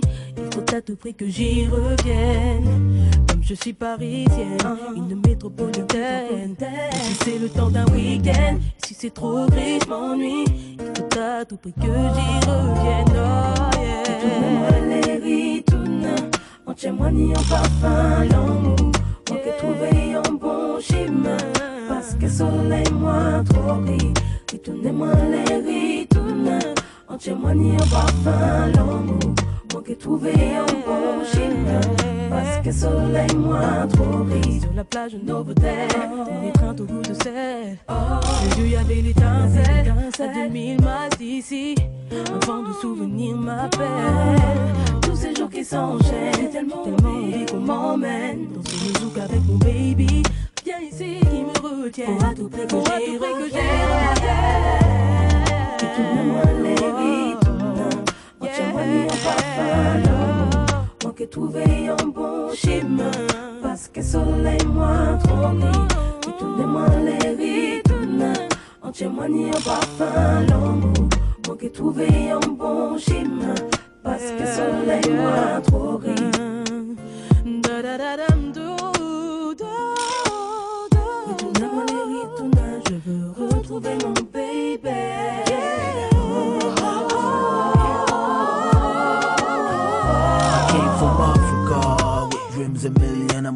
Music I'm a black civilian. Sound flow up. Since my day numero uno, it's what I wanna do. Uh, soy seguro, my chance though. I was born a son of Congo. Looks in my yard, sweet smells of mango. Amigo, I gotta On vient d'écouter le, le morceau de Karine Ritouna qui est, euh, a été choisi par Roda. Roda, tu nous dis pourquoi? Euh, bah en fait parce qu'on a parlé de R&B et je pense que ce morceau-là il a, il a marqué quand même, euh, je pense les années 2000, c'est ça? Années Ouais, 2000? ouais, ouais, ouais, dans les Ouais. années 2000. En tout cas moi il m'a marqué. Et je souhaite préciser que c'est le refrain Ritouna, c'est une reprise d'un zouk rétro de Phil Control qui s'appelle Parfum L'amour. Ok, Qui a un merci. son excellent d'ailleurs, by the way. Les deux sont très bien. Ok, on mettra dans la playlist. Oui, eh, oui, j'ai pas yes. mal. Si on trouve, ouais, on va, on va le mettre dans la playlist. Mhm. Voilà. Donc effectivement, on va parler de, de R&B. S'il y a bien quelqu'un euh, que la vague R&B venue des États-Unis dans les années 90 n'a pas épargné, c'est bien moi. Mhm. Je fais partie de ces fans euh, qui avaient leurs posters, vous savez qu'on prenait dans les Star Club, là, les posters de Mariah Carey et de. Mhm. Blige accrochés au mur de ma chambre, ou de ceux qui, désolé, hein, j'ai j'ai 32 ans, qui avaient des cassettes, tu sais, je mettais la cassette dans la radio pour enregistrer le hit quand il passait à la radio. On Je avait pense- des cassettes aussi. Hein. Ah. T'as cru qu'on était nés en. Non, Moi, je parle pas de quand je dis ça, cassette, dis ça. Il y a 2002. Chris avait pas de cassette, Les hein gens qui sont nés en Les Les 1990. gens, il est Les 80, les 98. Il est né en 2000, il est né en 2000, frère. Il était même pas là. Les 98. T'es en route. Il est dans- Il était- Donc voilà, je fais partie de ces gens-là, quoi, de ces gens qui qui, qui euh, achetaient le dernier Star Club pour pouvoir avoir des paroles en anglais, tu vois, pour pouvoir chanter euh, parce qu'on comprenait pas tout. Nous, donc on avait voilà. un truc qui s'appelait le MAD. Le mad. Maël, Maël, Maël. Donc voilà, je, je fais partie de ces gens-là que le que cette vague que cette vague à- R&B euh, n'a pas épargné, mais elle n'a pas non plus épargné la France, parce que moi, je, à ce moment-là, moi, j'habite en Martinique, mais elle n'épargne pas la France. Je me rappelle l'arrivée. Euh, sur la scène française d'une flopée de groupes, de chanteurs, de chanteuses français et francophones, parce qu'il y avait aussi, je pense à Corneille, qui n'était pas forcément français, mais qui était bien Mhm. chanteur d'R&B francophone, euh, et qui s'accapare du genre. Je pense à Karine, par exemple, euh, qu'on vient d'écouter. Je pense à Poetic Lover, c'était énorme, ça aussi. Je pense au groupe Tragédie aussi, avec leur casquette à l'envers et leur baggy. euh. Tragédie, c'était la fin de la tragédie. non, mais après, j'ai pas- j'ai pas- j'ai j'ai groové, j'ai groové. Non, mais Voilà, groupe, voilà. groupe, groupe, ta, groupe ta chose. Groupe ta Groove. Dans les années chose. 2000, le R&B en France explose littéralement. Donc pour- pourtant, pourtant personnellement, quand je aujourd'hui quand je prépare ce sujet, je, je fais le bilan, je me dis mais le R&B français, mais qu'est-ce qui me reste en fait? Ce qui me reste de cette période est beaucoup plus américain qu'en français. Au Mm. final, j'écoute encore euh, Mariah Carey, j'écoute encore Mary J. Blige, j'écoute encore Janet Jackson, mais est-ce que qu'est- qu'est-ce qui reste de ce R&B français? Alors il y a quand même quelque chose d'étonnant, c'est que Aya Aya Nakamura, euh, qui est aujourd'hui numéro un des streams et qui euh, explose tout, euh, elle est en boucle à la radio. euh, moi, je, je- je crois qu'elle est en train de ramener le genre, en fait, euh, au devant de la scène. Si on peut dire qu'elle fait du R&B. D'une certaine façon, en tout cas, je crois qu'elle est en train de on verra ramener... ça plus tard. Qu'elle ramène le genre au devant de la scène. Euh, J'ai écouté son album pour vous parler d'émission, donc euh, je pense qu'en partie, dans son album, il y a des choses qui, qui, qui, qui, qui sentent le R&B. J'ai vu, j'ai j'ai entendu du zouk aussi, mais bon, ça c'était une autre histoire. Euh, donc voilà, est-ce qu'elle serait pas en train de donner une seconde chance au R&B euh, français D'ailleurs, j'ai une question à vous poser. J'ai dit, est-ce qu'il donnait une chance au R&B français, mais est-ce que le R&B français n'a- a existé en fait? Est-ce que selon vous, il existe un R&B français? Tu poses la question à. J'ai fait un bide là. Non, Je tu pose- poses la question à, qui? Je À pose nous la tous, question mais- à, Bintou, par exemple. Laisse-moi respirer. Ah ouais, c'est vrai qu'elle a resté. Bah, je pose la question à, à, à Roda alors. L'expert. Euh, alors. Non, franchement, c'est important qu'on fasse ce sujet parce que euh, je pense qu'on le pousse depuis très très très longtemps. On l'a pas Ça fait. fait six euh, mois qu'on parle de ouais, ça. fait six mois qu'on en parle. On en a. Enfin, au- Finalement, on va parler de R&B français sur euh, la dernière émission. Euh, donc, euh, est-ce qu'il existait un R&B français en France? Je dirais, j'ai envie de dire oui et non. Je veux dire oui parce qu'il y a quand même eu énormément d'artistes R&B, cas qui se considéraient comme R&B en France, connus du grand public ou pas. Et euh, je pense que dire que le R&B français n'existait pas, c'est vraiment juste euh, bah, ignorer leur présence en fait. Hmm. Euh, maintenant, en fait, je pense que ce qui reste un peu flou, c'est la question de l'identité d'un R&B en France, en fait. Donc, par exemple, je pense forcément aux États-Unis. Aux États-Unis, comment le, le, le R&B, le R&B, en fait, il- avant d'avoir le R&B, d'avoir des Mary J. Blige, etc., blablabla, dans les années 80, il y avait des Anita Baker, il y avait des Luther Vandross, il y avait tout ça, en fait. Ça veut dire que le R&B aux États-Unis, euh, il arrive quand même avant le hip-hop. Ça, c'est très très important à noter. Il arrive avant le hip-hop. Le R&B arrive, arrive avant le hip- le hip-hop. Il est présent avant la soul. La soul arrive après le R&B. Après, il y a le disco et puis il y a le hip-hop. Donc, vraiment, le R&B se construit avant qu'il y ait euh, des sonorités hip-hop qui viennent, qui viennent euh, Gâter la sauce. en fait, mais c'est vrai en plus. Pimenter hein. la sauce. Mais c'est ça, donc. Donc oui, c'est important de voir en fait que déjà le- aux États-Unis ça s'est créé comme ça, alors qu'en France par contre, ce qui s'est passé c'est que le, le hip-hop était déjà visible, il y avait des artistes R&B, mais ils ont commencé à être visibles parce qu'ils faisaient des duos avec euh, les rappeurs en fait. C'est-à-dire qu'on a commencé à connaître, ils faisaient déjà de, de la musique sauf qu'ils étaient juste pas visibles, donc ils se sont servis un peu, enfin ils se sont servis, ils ont été vus grâce aux sons hip-hop sur lesquels ils étaient, et ils ont été signés grâce à ces, au succès de ces sons hip-hop là en fait. Donc en fait aux États-Unis, il y a quand même une vraie identité du R&B qui vient du gospel. Il y a une façon de chanter le R&B, il y a un phrasé, il y a, euh, il y a, C'est il y a un des inspirations, quoi. Il y a un genre un c'est un genre, mais vraiment un genre, quoi. Il y a des il y a des producteurs phares, il y a des labels phares de R&B, il y a, il y a, il y a une industrie, il y a des critiques, il y a vraiment, il y a un C'est un écosystème. non mais euh, c'est tout, c'est un industrie, genre quoi, c'est une une, industrie. quoi. Il y a une c'est une industrie. Alors qu'en France justement, on se retrouve avec des des, des, ra- des- des chanteuses ou chanteurs qui arrivent souvent en fait en étant en, en duo avec euh, des rappeurs. Donc je pense forcément à Asia, As- Asia, euh, c'est Asia, hein, Asia, Asia. euh, qui a été connue avec elle, elle était, elle est à toi euh, dans les années 2000, je pense 99, quelque chose comme ça.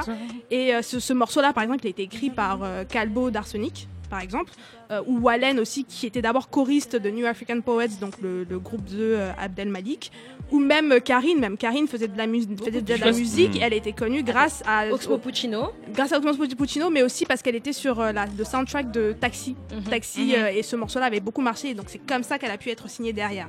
Donc euh, je dirais en fait justement oui et non, parce que oui parce qu'il y a eu des, des artistes, maintenant non parce qu'il y a vraiment un problème d'identité en fait, je pense, euh, du R&B français. Ouais, et du coup, moi, je vais carrément poursuivre et je vais pas reprendre. Enfin, c'est tout ce qu'elle a expliqué est très important parce qu'effectivement, le R&B en France, je pense que on peut pas nier effectivement qu'il y a eu des artistes, des chanteurs, euh, que Mm. ça a été un phénomène pendant une, une grosse décennie en France, mais effectivement, il est hors sol. C'est-à-dire que c'est un genre musical. Euh, qui ne prend pas racine dans une histoire spécifique d'un genre musical comme vient de l'expliquer Roda aux États-Unis. Donc du coup, effectivement, même la dénomination de R&B, tu vois, euh, on sait pas en fait, tu vois. C'est d'ailleurs aujourd'hui, tu, tu parlais de Aya Nakamura et en fait, Aya Nakamura, elle, elle fait pas du R&B, tu vois. On dit qu'elle fait de la pop urbaine, mais rien que le fait, tu vois, du terme de R&B, c'est important en fait parce que d'ailleurs, Roda, c'est- c'est c'est tellement important que c'est bien R. Le, Le- et le- euh, euh, euh, grec, Ouais, euh, grec ouais. et le B, hein. C'est pas, R&B. let's- Ouais, franchement, c'est pas, R&B de je- R&B, tu vois. Eh, il y a un truc, je, dé- je déteste voir R avec un N. Bah, justement, je déteste Juste- R&B ju- avec ju- un N. justement, c'est vraiment. Je pense que c'est. On en rigole, mais c'est un peu symptomatique de, de, de ce Hmm. truc, de ce rapport qu'on a avec ce genre musical qui n'est pas, qui est hors sol, qui est un peu cosmétique, qui n'est pas vraiment qui est. Tu vois ce que je veux dire Et d'ailleurs, en faisant donc du coup moi des recherches un peu par rapport à ce sujet qui, qui je trouve hyper euh, intéressant, effectivement, ce, ce truc de l'identité de- du- d'un R&B français, il a été extrêmement, il a été aussi très sym- symbolisé dans la façon dont l'industrie de la musique en France aussi s'est approprié en fait ce genre. Et il y a l'exemple typique de par exemple des catégories aux victoires de la musique où euh, la, la catégorie R&B donc a existé. Elle a existé deux fois dans les années euh, en 2000, en 2005 et euh, en 2000, euh, en 2005 et 2006. Mm. Mais avant ça, C'est il y a- Wallen d'ailleurs qui a gagné un des euh, prix. euh, il y a Wallen et, et en 2006 c'est Nadia. Oui, au secours. c'est ce qui me semble. Et, et- et- et ce qui est intéressant, c'est que avant, avant, la, donc, avant la catégorie R&B, donc la catégorie R&B, il y avait une catégorie qui s'appelait catégorie rap groove. Ah, vous voyez Et en fait, dans le truc groove, c'est- c'est c'est- c'est aussi euh, une. Je pense qu'il voulait dire RB, mais ça montre justement que Hmm, les il y a un vrai problème d'identité, en fait, de comment on façonne cette identité d'un RB proprement français. Donc euh, je pense que la question elle est plus sur ça en fait. Est-ce- Euh, Est-ce que ça a existé? Oui, ça a existé. Il y a eu des, des artistes, des chanteurs, mais comment on définit cette identité proprement française du R&B en France quoi Donc, donc si, si- je, je- je- je voudrais savoir, du coup, euh, vous avez donné les- et toi, Chris. Alors attendez, Chris, est-ce que, tu, est-ce que pour toi le RB français a existé, existe, Bah, existe en, encore en- en fait, euh, moi, je- je- j'ai surtout été influencé donc, par le RB US. Ouais. Et en fait, ce que je voyais en France, bon, je vais pas mentir, hein, j'ai jamais hein, sur le, le RB dont je vais vous parler, mais c'est surtout du RB de meufs rebeux en fait. Mm. Et, euh, dans les années t'es- 2000 quoi. C'est parce dans que les années un- 2000. Ah, mais il a petit 12 jeune. ans. hein. Ça c'est le R&B Habibi. du R&B. R&B Et en fait, c'était Zao, etc. Et en fait, moi, je jamais. Mais genre, je voyais bien qu'il y avait, il y avait, il y avait un problème. Enfin, en tout cas, il y avait un décalage entre pas- Entre ce que tu entendais aux aux États-Unis et ce que et qui se passait ici, en fait. Tu comprenais Et pas j'ai- en plus, j'étais encore en test, donc c'est, tu vois, il y avait toute l'émulation Zao, et c'était un truc de ouf, tu vois. Et, euh, Mais elle, a eu- elle avait un très bon album, sauf que bon, on va en parler plus tard. Mais oui, son album. et, et- et bon. donc voilà, moi c'est plus euh, ça que j'ai euh, à parler de R&B aujourd'hui. Pour moi, tu vois, quand elles font des trucs qui se rapprochent du rail, c'est pas le R&B que j'entends euh, Mm. aux États-Unis, tu Mhm, vois. Donc c'est mhm, plus mhm. le problème que j'ai moi avec Donc pour toi, il, l'appellation R&B. il a existé, mais d'une certaine façon très particulière. Ouais, peut-être un peu décoloré, machin. Ok, mais on va en parler. On va en parler. Euh, Sophia, quelqu'un qui a quelque chose à rajouter, mais je propose qu'on écoute le prochain son et puis justement, on. on- Alors peut-être qu'on parle des raisons de l'échec. Alors oui, parce que du coup, j'accélère un petit peu, mais. Est-ce que vous voulez m'expliquer Donc, on a dit que l'R&B a plus a existé, oui et non, pour les diverses raisons, parce qu'il était hors sol, etc. Mais est-ce que pour, pour moi aujourd'hui, quand je quand je dis quand je dis que le que ce que je me souviens du R&B est, est plus souvent et plus US et plus américain que, que français, c'est quelque chose qui a pas marché en fait. qui, Il y a un R&B truc en qui a, France, il est il y a un échec, il y a- aujourd'hui. voilà, Ouais. il y a un truc qui a pas marché. Donc et aujourd'hui, à aujourd'hui, le- le top 10 ou le top 50 en France, il y a quasiment pas de son de R&B. Je crois qu'il y en a pas du tout. Qu'est-ce qui, comment vous expliquez les raisons de l'échec du R&B euh? Bon, déjà, c'est ce que ce qu'a dit Roda au début en disant que le R&B en France, il, a aussi explosé parce que il s'est d'une certaine façon adossé au genre musical du rap et du hip-hop en France. C'est important de se dire aussi si aujourd'hui ou depuis 10 ans, il y a plus euh, ou depuis 15 ans même, il y a plus de R&B, ce genre n'existe plus ou est invisibilisé, j'en sais rien. Euh, c'est parce que entre temps le rap a pris de plus en plus de place Clairement. en France. Et puis, euh, c'est quand même à mettre en parallèle aussi avec de toute façon un mouvement mondial sur le rap. hein. La France, c'est le deuxième pays du marché, enfin de, de, euh, de rap en termes de marché. Euh, évidemment, le premier, c'est les États-Unis. Et même aux États-Unis, le genre musical du RB est un, est un genre quand même qui, euh, voilà, je veux dire, qui est. En qui est- déclin, tu veux dire? qui est- C'est pas en, pas en déclin, mais en tout cas qui est. Bah, qui a, Moins. qui a reculé, je veux dire, dans les années Mhm. 2000, C'est c'était les grandes années du R&B, Ouais, quoi, je veux dire, ouais. voilà. Donc aujourd'hui, on est dans, dans, la, dans la pop, on est dans une espèce de R&B qui, est devenue de la pop urbaine, j'en sais rien, tu vois. Il- Voilà, hein, Beyoncé, c'est plus euh, Beyoncé d'il y a euh, 10 ans, quoi. Ouais. En tout cas, ce, ce qui est intéressant à, à, à, à, à- à- à se dire sur le R&B euh, en France, c'est juste la question. C'était l'échec. C'était L'échec, l'échec, l'échec. Euh, mais les raisons d'échec, bah pour moi, oui, en fait, il est, il est, il est structurel, quoi. Il est, euh, c'est le contexte en fait qui était que, qui a fait que bah, le R&B, euh, il y a eu un genre, d'autres genres musicaux qui étaient beaucoup plus forts, et donc en termes d'investissement, parce que la musique c'est un investissement, c'est Ouais, il a l'industrie. l'argent, ouais. Bah euh, voilà, il y a eu moins, et puis après il y a les beaucoup de, enfin il y a beaucoup de choses qui font qu'en France, comme le R&B était adossé au hip-hop et au rap, Ouais, donc à un moment donné on n'a plus besoin, quoi. on a plus, exactement, il y en a un qui a vampirisé l'autre, on n'a plus besoin euh, de la voix féminine dans le couplet euh, du rappeur, quoi. Non mais c'est vrai parce que maintenant il y a le vocodeur et puis, et puis voilà quoi. Ouais. Bah, du coup, oui, c'est intéressant, c'est intéressant ce que tu dis parce que ouais, moi aussi, je dirais que bah il y a clairement cette question de dépendance entre euh, le hip-hop et le R&B qui a pas du tout servi le R&B en fait. Euh, surtout qu'il faut il faut savoir aussi que le hip-hop et le R&B aux États-Unis aussi, ça dessert aussi le R&B parce que Mmh, faut- mmh, faut- enfin, tu disais que tu sais la- les années 2000 c'était les années euh, Les du, du R&B mais c'était plutôt les années 90 en fait. Parce Ouais. que dans les années C'est vrai. 90 il y avait euh, Mary J. Blige c'était des- il y a Mary J. Blige TLC euh, Brandy Monica euh, toutes ces Mhm. meufs là en fait c'est des meufs qui, Ouais. qui dominaient. Les Maria Carré les tu vois tous elles dominaient les charts en fait. Et c'est passé un truc dans les années 90 aux États-Unis. C'est à dire qu'avant euh, il y avait un chart R&B en fait. Il y avait un chart hip hop et Ouais. à un moment dans les années 90 ils ont, Ils ont fusionné, allié les deux en fait. hip-hop ils ont mis R&B. R&B hip hop tu vois. Donc à partir de ce moment là justement euh, il y a eu cette, cette fusion en fait déjà de- des deux genres. Mais cette fusion là elle, elle était déjà entamée avant parce que juste avant en fait que les années 90 dans le, R&B des années 90 qu'on connaît tous il y a eu euh, le New Jack Swing en fait créé par. Teddy Riley et le New Jack Swing en fait créé par Teddy Riley c'était déjà c'est un genre en fait qui Bâtard. prenait qui prenait déjà c'est pas bâtard il était c'était un Non mais quand je dis bâtard, c'est dans le sens premier du terme, quoi. Ah, genre fusion, fuse- qui fusion. fusionne. ah fusion. d'accord ok d'accord ouais non mais je disais, euh, Je me prête des Voilà. intentions. On a évité, on a évité un incident diplomatique, c'est bon, me prête des intentions. mais, mais en fait, tu vois, c'est parce que justement, ce, ce genre-là, il prenait euh, donc euh, du hip-hop, euh, du RB, de la soul. C'était vraiment, il a mixé pas mal de choses. Et en fait, c'était des, des sonorités qui étaient très, euh, je vais pas utiliser ce mot-là, mais qui étaient très, qui étaient très rapprochées du hip-hop. Et c'était des chanteurs en fait dessus. Donc, la première, le premier moment où il y a eu justement cette sorte de fusion entre la R&B et hip-hop, c'est d'abord avec New Jack Swing. Puis il y a eu Mary J. Blige qui était, euh, qui était considérée comme la queen, queen de, of- de hip-hop soul. soul. Voilà, en fait. Il y a eu ça. Et, euh, et après, donc, il y a eu cette histoire de fusion euh, du RB et du hip-hop, tu vois. Mais justement, ça a desservi le RB parce que derrière, en fait, à partir des années 2000, le, ah, le hip-hop a vraiment commencé à prendre bien du terrain, en fait. Du terrain, mais vraiment. Mais il y avait, y C'est avait une part toujours. de marché. Hein, Énorme. Clairement, il y avait toujours des artistes R&B qui arrivaient à, euh, bah, à rester au top des charts. Je pense à Jello. Jello faisait déjà les années 2000. Elle était Mhm. très, elle était très, elle était Mhm. partie dans les années 2000. Euh, Ashanti dans le début des années 2000. Beyoncé aussi avec son premier album. Destiny Child, Euh, les c'est Destiny des années Child, 2000, tout à Destiny fait, Child, tout à c'est les 2000. années 90, c'est fin 90, début 2000. Parce 2000. que oui, le premier Bill Bill Bill Bill, c'est 98 en fait. Ouais, mais ça c'est vraiment leur premier album. fin. No quoi. say no, c'est c'est quand ça? C'est C'est, 2000. Euh, T'es enfant, ça. ça. 2000, 2001. Ouais, c'est fin, fin 90, Ouais, fin ok. 90 début 2000. Donc en fait, il y a vraiment ce truc-là qui s'est passé. Mais en deux, en fait, moi je dirais aussi, c'est que, euh, et je le disais déjà avant, c'est que le problème avec du R&B, du, euh, du problème du R&B ici, il y a un article d'ailleurs, il faut que je le cite, euh, qui est écrit, qui est sorti il y a deux ans, écrit par euh, Mehdi Maizi, je crois, euh, De de, musique, OKLM euh, et de No Fun, euh, enfin, qui est donc journaliste. ABCDR du son, Mhm. etc. Où euh, c'est le titre du, du- de l'article, il faut que je le retrouve tout de suite, c'est les voix oubliées du, du rap français. Et donc là, en fait, il va interviewer plusieurs artistes R&B en 2016. Il est sorti en Mais 2016 si, sur c'est Red le Music. rap français, les voix oubliées du rap français, mais oui. Non, mais euh, je, suis- je suis pas d'accord avec, tous les- avec tout l'article, mais en fait, justement, il parle, en fait, tu as, tu as, tu as évoqué le vocodeur, et donc l'introduction de son article, c'est vraiment comment il, il parle du vocodeur. Il explique que pendant longtemps, en fait, les rappeurs, ils avaient besoin de la chanteuse R&B sur le refrain, et à partir du moment où il y a eu Ils ont plus 808 and Heartbreak de Kanye West, et euh, en même temps aussi T-Pain, euh, Et et Lil Wayne, voilà, Ouais, exactement. T-Pain, il- T-Pain. Voilà, tous ces gars-là, en fait, Et ça, non, ça, et- ça a genre I remixé. Non, mais ça, mais, ça, mais ça a remixé en fait, si tu veux, euh, t- enfin le rap français en fait. Donc euh, Booba a commencé à mettre du vocodeur, etc. Mhm.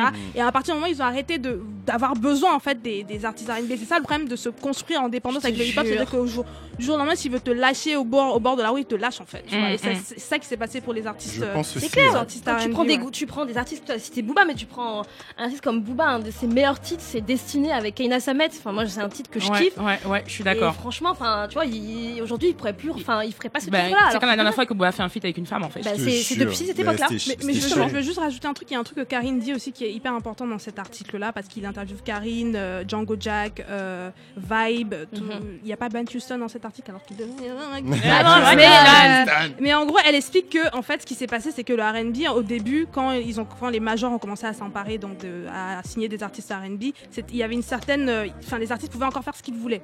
À, part, à puis à un moment, ce qui s'est passé, c'est qu'ils ils avaient tellement pas la culture R&B, tu vois, que ils ont, en France, ils ont hein. eu besoin en France, ouais. Donc Ouais. les majors, les personnes, euh, donc euh, des labels français qui Mhm. voulaient signer des artistes R&B, ils leur code en fait c'était les, les codes de la variété française. Donc ce qui s'est Bah passé oui. c'est que la- le R&B c'est devenu vraiment un peu de la variété. C'est-à-dire qu'il y a eu Mhm. beaucoup de codes de la variété qui se sont hein, qui sont qui sont rentrés dans, dans le R&B en fait. Et donc qui, sont, qui sont rentrés dans le dans le R&B, tu vois, et, et forcément aussi pour qu'ils puissent être plus lucratifs, etc., etc. Mais ouais, voilà. je- sinon, ouais, lisez cet article-là, il est pas mal. Ok. Qu'est-ce que vous pensez On écoute un, son et puis on passe à la deuxième partie euh, de, du sujet. On va écouter tout de suite Ayana Kamura, Jaja.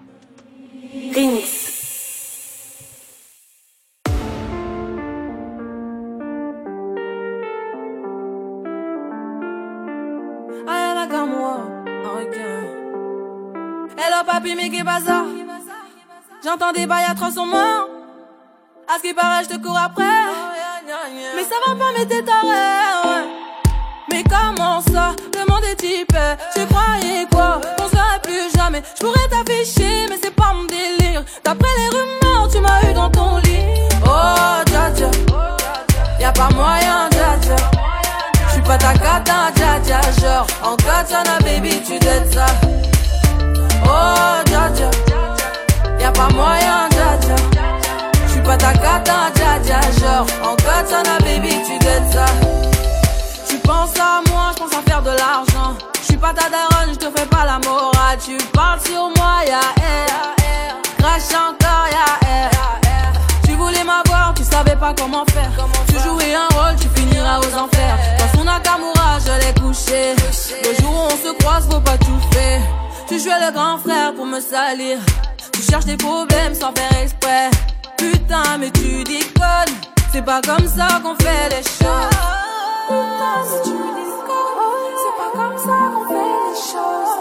Putain, mais tu déconnes, c'est pas comme ça qu'on fait les choses. Oh, dja dja, y'a pas moyen, dja dja.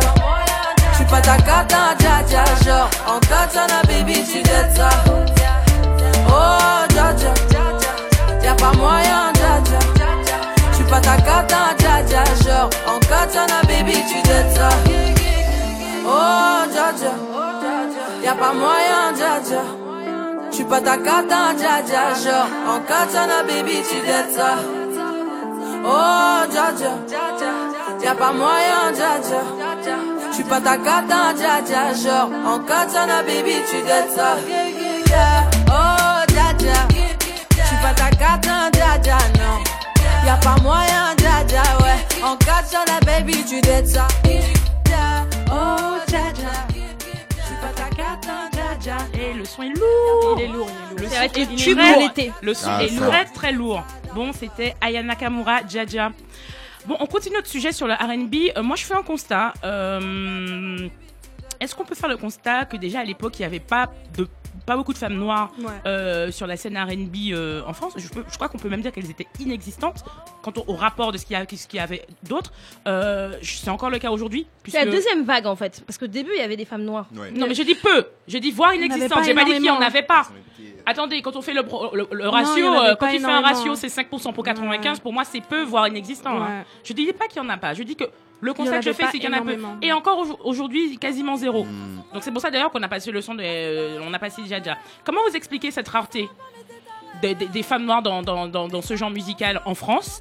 Et, euh, et si, si elles n'étaient pas là, qui, qui, qui chantent? Qui sont les femmes qui chantent? Au profit de qui en fait Euh, On voit pas les femmes, au profit de qui qui peut, qui peut me répondre, Chris? Je sais pas qu'est-ce que. Bah moi c'est ce que je disais euh, Au- au départ, tout ouais, à c'est l'heure, hein, c'est c'est vrai. que moi quand j'ai grandi en écoutant du R&B euh, français, euh, j'entendais surtout des, des femmes d'origine maghrébine Des hommes. euh, et ah ouais? Ouais. ah mais des euh, hommes noirs Bah oui. des hommes noirs? Bah oui. Non mais attendez, il a 22 Ah, ans, non, pardon, calmez-vous aussi. wow. Je vais le laisser finir. Non. non mais peut-être qu'il y a des trucs qui m'échappent non Mais certainement. je, je pensais, certainement. je pensais que tu Ouais, parlais pas la d'hommes je pensais génération. que tu me parlais d'hommes maghrébins mais bon ouais. Euh, donc moi j'entendais surtout des, femmes euh, maghrébines en fait donc euh, voilà quand tu me parles de, de pourquoi cette rareté et remplacée par quoi moi je, je, je pense à ça Euh, après j'ai ouais j'ai une expérience perso Euh, j'étais allé à un concert de Zao parce que je suis fan euh, de, de Zao. Ok. et en fait euh, je me suis toujours dit mais en fait Zao euh, genre quand, quand elle a fait ses chelous tout le monde a dansé dessus en fait. Donc si je vais à son concert il y aura tout le monde en fait. Même si c'est enfin en plus c'était il y a pas si c'était il y a longtemps tu vois donc elle était encore in. Et je me suis dit qu'il y aurait tout le monde euh, euh, à son concert. Et en fait il y avait genre que des femmes donc majoritairement des meufs d'origine maghrébine en fait tu vois. et là je me suis rendu compte que son, son public il est pas si mainstream que ça en fait c'est des gens qui s'identifient à elle euh, enfin moi je pouvais dire en tout cas d'après les drapeaux que les gens qui étaient là c'était des algériens comme ça non mais non mais pour dire que- On va, non, mais- on va censurer. non, non, mais pour dire, non, mais pour dire qu'il y a un vrai, il y a un vrai truc de, de voilà, c'est des, c'est des meufs qui s'identifient à ça et qui supportent et qui soutiennent et qui se déplacent et qui payent les, les passes de concert et puis voilà. Ok. Euh, Donc du coup, c'est- parce que j'ai pas. Donc du coup, en fait, comment tu l'expliquerais? Tu expliquerais euh, que euh, la par sa rareté par le Que, fait que, que. que les, que les meufs euh, dans, dans le R&B français, euh, noir, euh, etc. ben, peut-être qu'il n'y a pas eu un, il y a pas eu écho entre euh, ces meufs-là et euh, leur fanbase de meufs renois ici en fait. Et ça, c'est un avis en fait que j'avais lu dans un article Oui. de, de Music Music Feeling. Feeling, tout à fait. Euh, Ouh, donc c'est vous Stevie citez qui Music avait- Feeling ici, on va pas. C'est Stevie en fait qui avait fait un dossier où en fait il parlait justement de la disparition des Du femmes dans le R&B et surtout de leur remplacement par les, femmes euh, maghrébines en.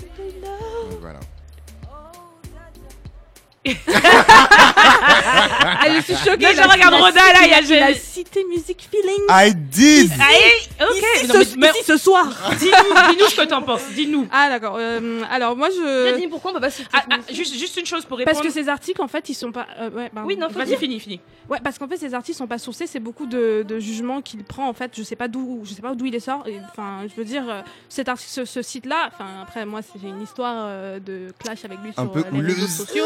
Mais c'est parce qu'en fait, ces artistes sont pas sourcés en fait. Il y a beaucoup d'affirmations qui, je sais pas, viennent d'où en fait. Il y a zéro, zéro source. Il dit, voilà, c'est comme ça, machin. Quand il dit, ouais, il y a pas de, il y a pas de euh, d'émulsion, enfin, D'émulation. pardon, autour, euh, autour des, des chanteuses noires, comme il y a eu pour les chanteuses.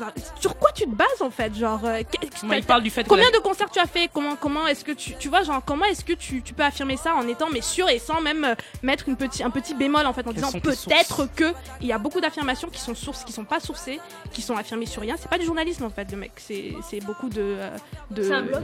Oui, c'est Ouais, c'est un blog, euh, c'est un ouais. blog, mais bon, euh, enfin, je veux dire, c'est quand même un des blogs R&B le plus suivi en France. Qu'à un moment donné, il faut, il faut faire attention à ce que vous Ouais. disiez aussi. hein. Ok, tu vas, tu, tu veux répondre Excusez-moi, ou, euh, alors tu. Non, C'est non, c'est mon, c'est mon petit coup de gueule, mais parce que, parce que franchement, c'est vrai, il y a beaucoup de gens qui lisent ce site en fait, mais ils se rendent pas compte en fait que c'est beaucoup d'affirmations en fait. euh, Après, après, je pense qu'il y a aussi beaucoup de gens qui lisent ce hein, blog. hein. Il y a aussi beaucoup de gens qui lisent ce blog pour, avoir le ton un peu piquant, tu vois, de ce mec-là. Il est problématique, tu vois. Mais j'ai l'impression que les gens sont plus là pour le gossip, tu vois, que pour euh, avoir des informations, genre vérifiées, tu vois, sur c'est les poids, c'était au début de l'émission. Ok, donc du coup, je, vais répondre à la question. euh, comment est-ce que, est-ce que- comment est-ce que j'explique la rareté? Donc, comme comme tu disais au départ, en fait, pour moi, il y avait déjà pas énormément de euh, de, de chanteuses noires en fait déjà dans la fin des années 90, début des, des années 2000. Enfin, j'essayais de faire un peu une liste et j'ai pensé à Karine, j'ai pensé à Linsha qui est venue vraiment beaucoup plus plus plus tard.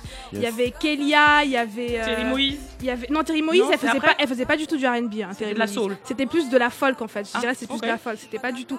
C'était pas du R&B hein, Terry Moïse. Non, je suis d'accord que c'est pas du R&B, mais peut-être du folk. Et non Nubians de non la plus, folk, alors du mais coup, la, ça rentre la folk, dedans, ça a alors. vraiment rien à voir avec le R&B. Non plus, tu les Nubians, mets euh, pas. Les vous les pour où moi, je les mettrais beaucoup plus dans soul que R&B. Ok. Mel Groove, Mais- Mel Groove, si. Mel Groove, si, tu vois. Mel Groove, j'aurais dit Mel Groove. Après, je pensais aussi forcément aux chanteuses de Zouk qui ont fait du R&B aussi. Tu vois, les Perles Lama, il y a d'autres oui. en fait. Donc, euh, mais après, à côté, quand je pensais aux, aux hommes, parce que c'est vrai, on parle pas en fait assez d'hommes en fait dans le R&B, parce que c'était eux les plus qui avaient qui ont eu le plus de succès. Donc les Matt Houston, les Vibes, les enfin Vibes un peu moins que Mike Houston, les Singila, euh, les. Gage, les Corneille, Gage, les Gage, Corneille, euh, bah oui, c'était des mecs en fait qui avaient principalement euh, beaucoup de succès. En tout cas, ils avaient plus de succès que ces meufs là en fait, par exemple, tu vois.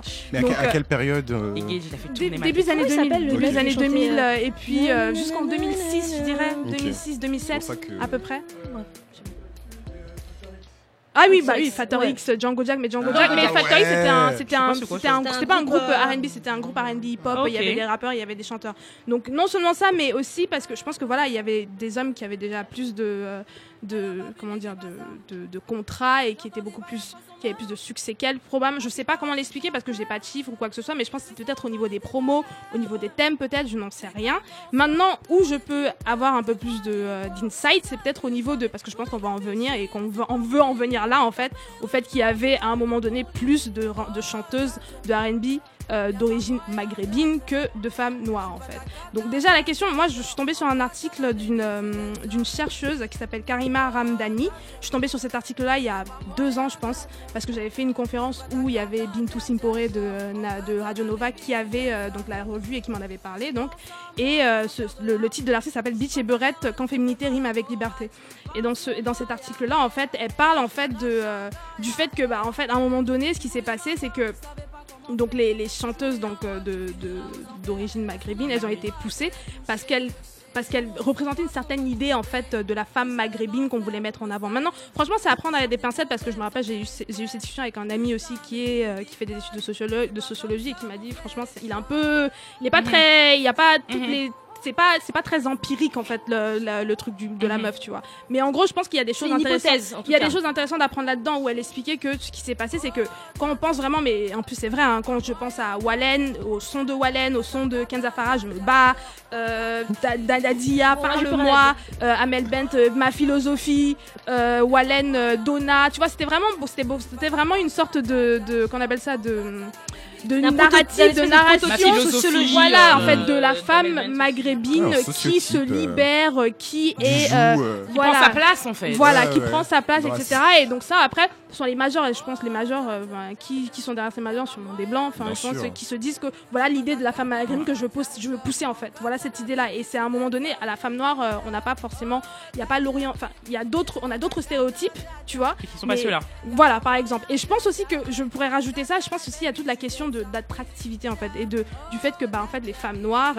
une tout cas- Ouais, de sex.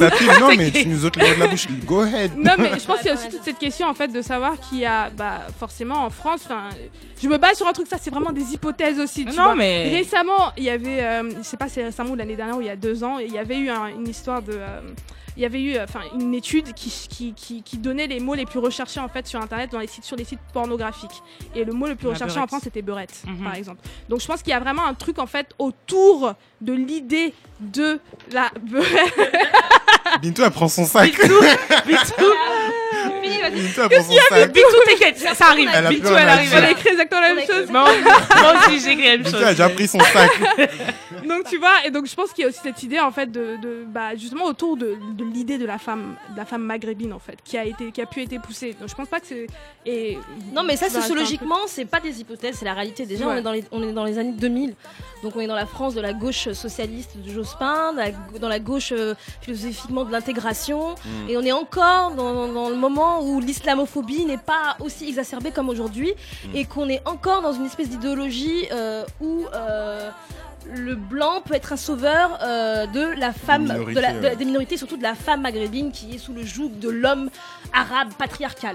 Donc Ouais. clairement, la figure de la femme, de la chanteuse d'origine maghrébine, euh, a été complètement calquée en fait sur cette, cette espèce Ah ouais. d'imaginaire sociologique. Et, ça, c'est- et franchement, c'est vraiment. Et même, figure mais- mais, mais vraiment juste a R&B, quand, en quand fait. tu regardes même les, les titres des singles, hein, mais vraiment c'est Mmh, ça. hein, c'est c'est Non, la je sais, Donna de, de Wallen. Même euh, Nadia, hein. De Kenza Farah, Nadia, Intouchable de ça- Sarah Il y avait Rayani. une autre meuf là, c'était Kenza ah, c'était Kenza Farah, ouais. euh, battante de je ne sais plus qui. non, Ouais, hein. ouais, ouais. mhm. Et en plus, je sais pas si vous avez remarqué, mais même les, euh, les, les, donc les filles blanches qui chantaient et qui arrivaient à ce moment-là sur le, terrain, elles reprenaient aussi un peu oui, codes ouais, ouais, ouais, de, tout à de fait. du rail, etc. Je pense à Léa Castel, tu vois, qui, qui Mm. forçait grave sur sa voix. et Bah, maintenant- je, je pense à Leslie. Leslie était pas blanche, mais elle était blanche, elle était pas Elle était pas maghrébine. Elle était euh, d'origine comme euh, euh, Elle était vietnamienne, polynésienne, un truc comme ça, et française en fait. Elle était pas. euh, moi, je pensais pendant longtemps qu'elle était d'origine était- Ah maghrébine. Ouais, mais je pense que c'est très intéressant effectivement et que ça donne un peu d'ampleur euh, sur ce sujet-là et, de, de- et du coup de- de- d'essayer de, comprendre ce sujet-là vraiment dans un contexte très français en fait. Ouais. Mm. Et c'est typiquement enfin la question de la de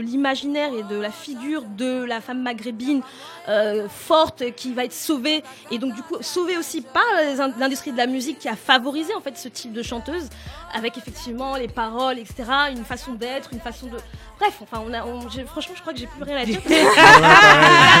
Oda a Rodan tout dit mais par contre il y a un truc que j'ai envie de dire c'est que par exemple aujourd'hui on a moins des chanteuses euh, d'origine maghrébine Oui, il y en a. et je trouve. Ouais, mais il y Tout à en fait. a moins. Et je pense qu'aujourd'hui, la figure euh, de la femme arabe ou des arabes tout court est moins à la mode, vu euh, le climat Le climat, islamophobe ouais. énorme qu'il y a en France. Ouais. Et, et- et donc, c'est peut-être aussi pour ça.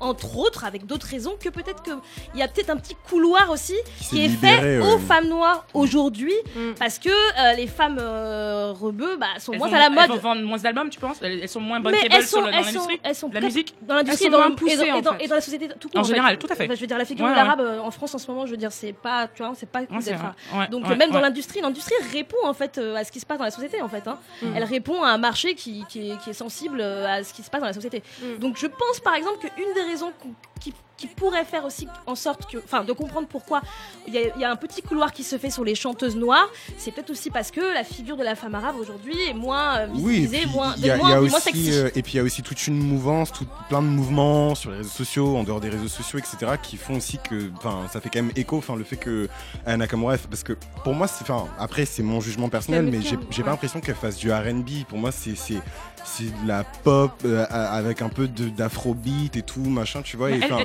C'est, pour moi, ça, l'album, Euh, il y a- de toute c'est façon, assez, après, c'est- riche. hein. Il y a du zouk, hein. il y a du zouk, il y a de la pop, il y a. Oui, après, de toutes les hein. façons, enfin, on l'a dit tout à l'heure, et Roda aussi l'a dit, c'est-à-dire que le genre musical du R&B est un genre hors sol, est un genre un peu bâtard en France. Je veux dire, normalement, c'est un genre avec euh, c'est des vrais, enfin, excusez-moi, mais des règles, quoi. Genre une Mais c'est le cas du hip-hop par exemple. Et Mais- pourtant, ça se passe pas de la même manière. Mais, mais je veux juste. Ouais, mais en, je veux le R&B, ça répond encore moins, euh, tu vois, euh, aux, spécificités, quoi. On fait ce qu'on veut avec du R&B en France, tu vois. En fait, j'aimerais juste rajouter un truc. Je pense que, bah, je sais pas si on va en arriver là ou euh, si on parle déjà des perspectives ou ce qui, Ouais, ce qui je peut se faire au niveau du, du R&B, mais je crois que, en fait, moi, je trouve ça intéressant qu'il y ait du zouk dans le R&B, par Ouais. exemple. Je trouve ça intéressant parce qu'en fait, au final, s'il faut se créer une identité, il faut pas forcément calquer ce qui se fait en fait aux États-Unis, Ouais. mais Mhm. calquer en fait ce qui les, les Caribéens qui existent en France, Dans le par contexte exemple, français. Et qui dans le de la contexte français et qui font Comme de la musique par exemple. Bah oui. par exemple, tu vois, donc qu'on peut avoir cette identité-là en fait avec justement ce qui existe ici en France. Qu'ils ont fait de l'afro-pop, particulier. de l'afro-trap en fait. Voilà, Voilà. Exactement. Donc, par Il y a exemple, fait. Anna. Et donc, ce que Aya Nakamura est en train fait, de faire. pour moi, voilà, ça peut être un type. Le R&B, de toute façon, même aux États-Unis, c'est un genre très large. Il y a plein de choses qui, ouais. qui, rentrent dedans, dedans, ouais. en fait. Et c'est ça, ça répondrait justement à, cette, à, à la première question qui était de dire que il y a, il y a comment répondre à cette histoire d'identité Ouais. spécifique française du R&B. Je pense qu'effectivement le fait de prendre en compte tout simplement nos spécificités, nos richesses en fait. Nos richesses c'est quoi? C'est les Caraïbes, c'est l'Afrique. Et donc aujourd'hui on le voit avec des artistes Et comme Ayana ouais. Kamura, bah, elle Ouais. reprend euh, des codes musicaux, un peu de Et l'afro-trap, des etc. samples aussi de. Et des samples, etc. Donc ça, ça, ça permettrait de peut-être créer un vrai, du coup un vrai genre ancré.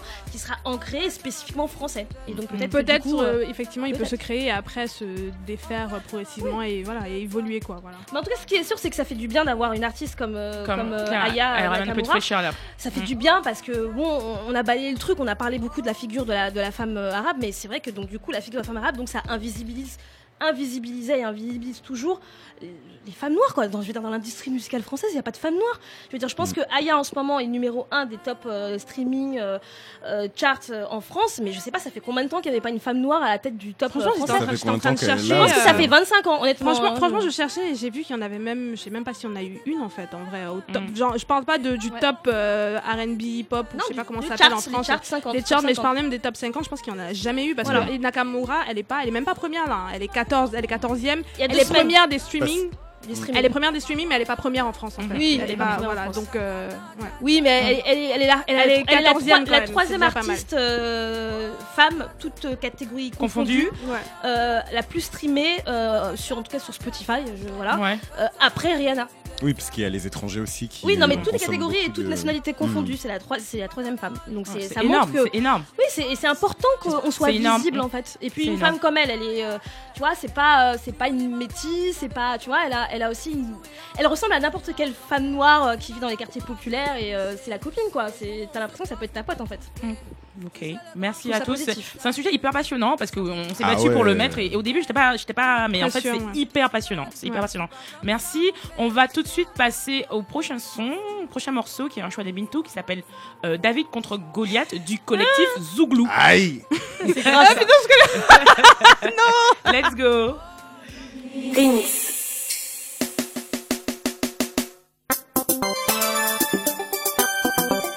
Attention à la Côte d'Ivoire. Petit matou casse gros caillou. Oh, oh, oh. Tu connais rien. hein?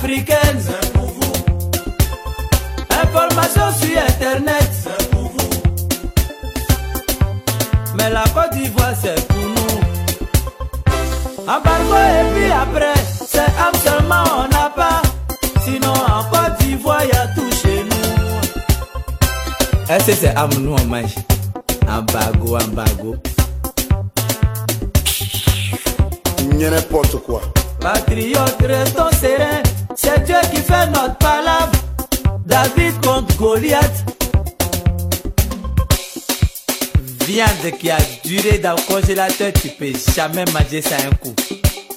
Attends un à tous les patriotes du courage, on n'est pas loin de la victoire. Le prix de la liberté, c'est la souffrance. Ça comme les vieux canets, pas la graine, bado. Azamandelo, de yo-yo. Azamandelo,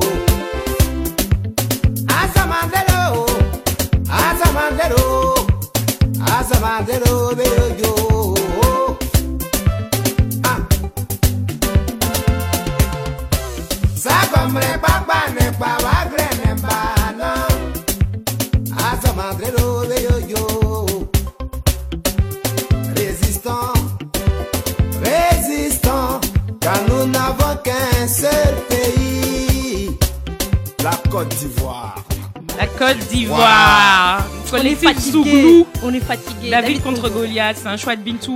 Tu nous dis pourquoi tu as choisi ce titre, Bintou? Et d'ailleurs, tu introduis ce qu'on Ouais. ce qu'on va pas faire. Bah, j'ai choisi parce que bah, c'était pour introduire le sujet sur euh, le regard blanc. Il nous regarde, il nous fatigue. Mais c'est un titre que j'aime bien. C'est un titre qui parle bah, euh, de la France en Côte d'Ivoire. Voilà, de. Je sais pas comment dire. Je sais pas comment dire. En gros, c'est enfin voilà, c'est un titre de résistant, de patriote euh, ivoirien. euh, quittez notre pays, on est fatigué de vous, on veut plus de vous. Voilà, c'est ça quoi. Bon après je sais pas si c'était vraiment genre euh, en lien sujet, avec ouais. le sujet parce que le Non, sujet, le sujet, le qu'on aurait dû faire du coup aurait été plus euh, on va dire plus fin hein, que ce titre mais euh, mais, euh, mais ouais donc du coup euh, comme on a vrai beaucoup que- parlé euh, en première partie euh, C'est vrai qu'on aurait dû, on aurait dû faire un troisième sujet qu'on a annoncé d'ailleurs sur notre, notre Instagram et sur Facebook et Twitter, sociaux, sur tous les réseaux sociaux. général, ouais. On aurait dû faire un, un- un troisième sujet qui s'appelle le regard blanc. Donc on va le laisser macérer très longtemps euh, pour vous le reproposer à la mois. rentrée, trois mois. Trois mois exactement. Ouais. Non, de toute façon, c'est un sujet qu'on pourra de toute façon reprendre à la rentrée parce qu'il y a énormément de choses à dire. Alors, pourquoi on le fait pas C'est parce qu'il est, c'est un sujet très important. important. Euh, on va, on va nommer des, des, des, des, des- des auteurs. On veut, on veut expliquer ce qui se dit et on a vraiment des choses à partager qui sont importantes ce jeu-là. Mm. On est assez frustré parce qu'on avait prévu de dire beaucoup de choses. Ouais. Et pour faire les Et là, choses il bien, reste 12 il, est, minutes, il reste 12 minutes pour finir l'émission. Hey, le direct, hein. Nous, on est au direct. hein, Les donc aléas du c'est direct. les aléas du Ouais, direct. Ouais. on est en direct et on vous respecte aussi hein. On aurait pu bâcler ça Ouais, en 5 nous, on bâcle pas, on et prend notre arrêtez temps. on est tous avec nos fiches et tout Avec on va nos pas fiches, on va- là, nos Arrêtez 14 feuilles. de nous regarder. Non, mais le sujet c'était le regard blanc. On avait préparé ça relativement bien et je pense qu'il y a beaucoup de choses à dire. On allait citer des Tony Morrison, il y a plein de choses à dire. Ouais. Donc voilà, l'idée c'est qu'on le fasse à la rentrée tranquillement. Pas que Tony Morrison. Et pas que Tony Morrison. Ok. Voilà. Donc on, on voudrait faire ça bien à la rentrée. Donc on va vous préparer ça comme il faut, bien au chaud. Euh, voilà. Donc on va enchaîner avec euh, les recos.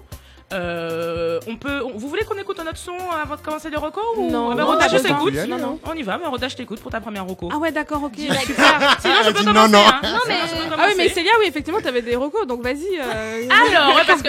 Ah ouais, d'accord.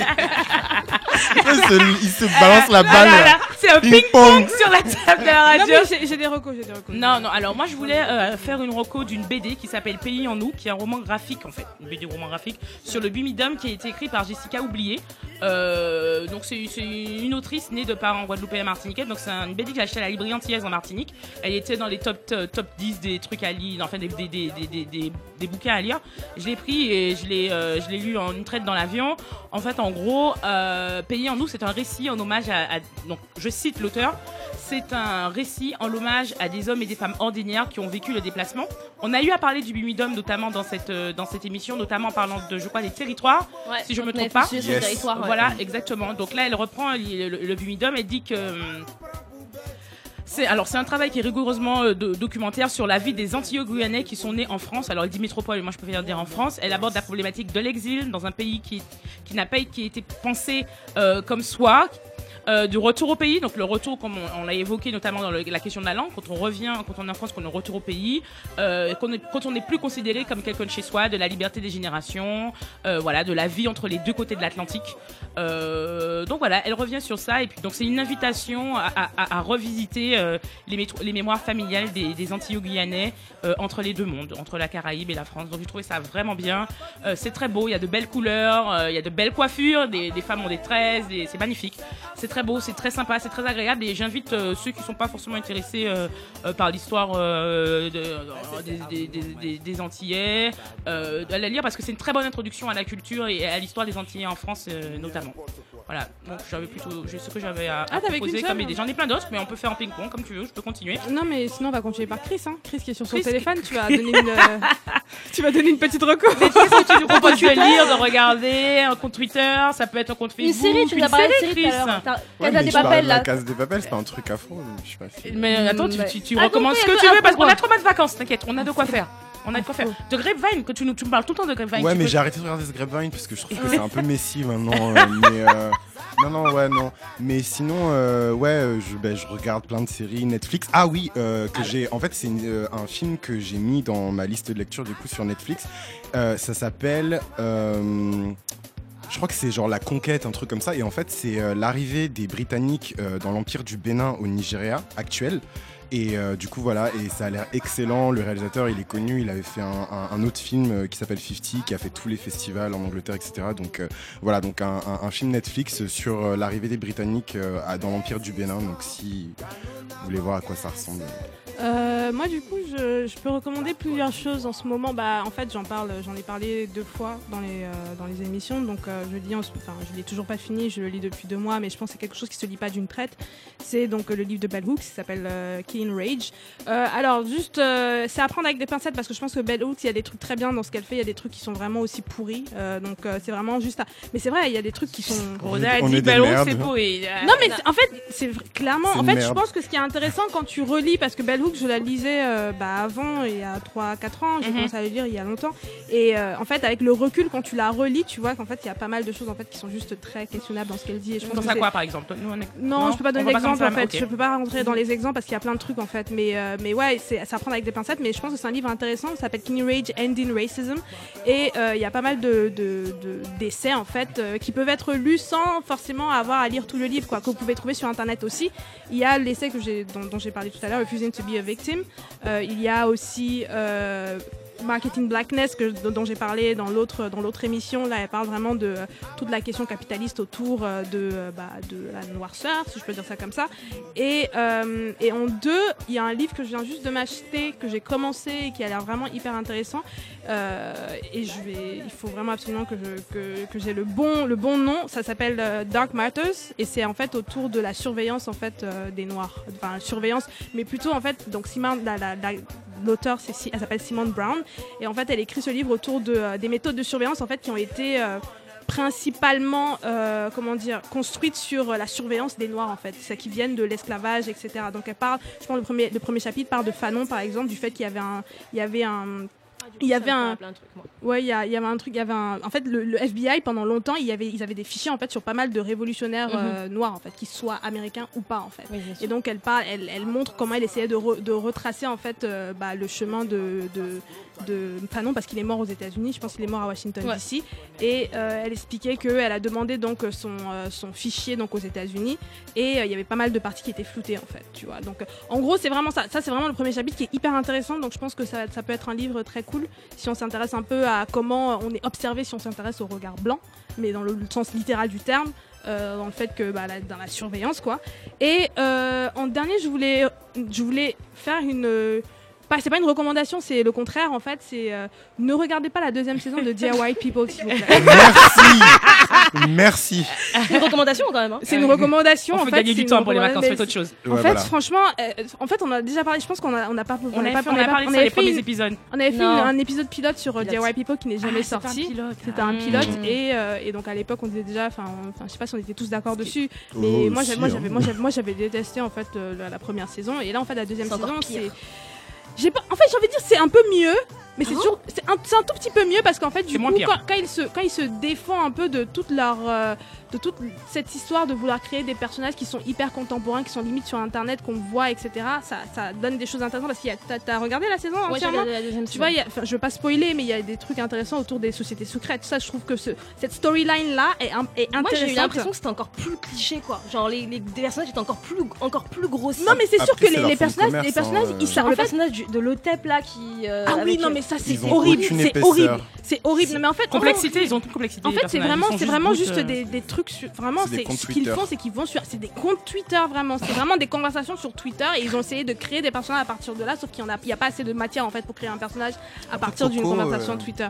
Mais en fait, le truc c'est que, mais vraiment, ne regardez pas cette série. euh, Voilà, une, une recommandation Non, mais faut le importante dire, à si vous gagner du temps Euh, aussi, euh. Bon, bah, du j'ai une dernière.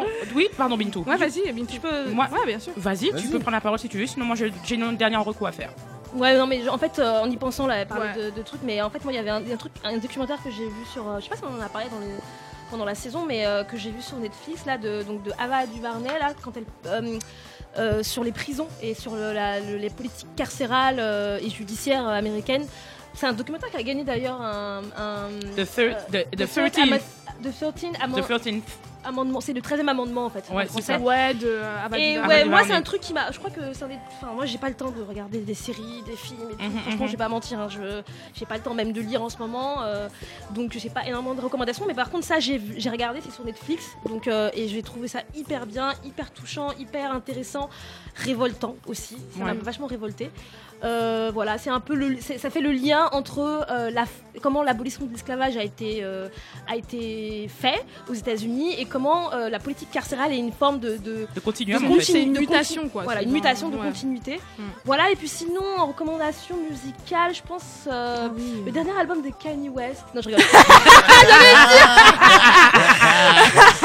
Arrêtez de faire les. arrêtez Laissez de les poils, c'est au les- début de l'émission. Arrêtez de faire les woke, les gens. On sait très bien que c'est tout ça les. Je suis écouté direct. Ah J'ai non, mais j'ai ah, commencé. ah, Non, moi, je, non, nous on est des merdes, donc nous on a décidé que de toute façon on n'est pas woke, on est des merdes.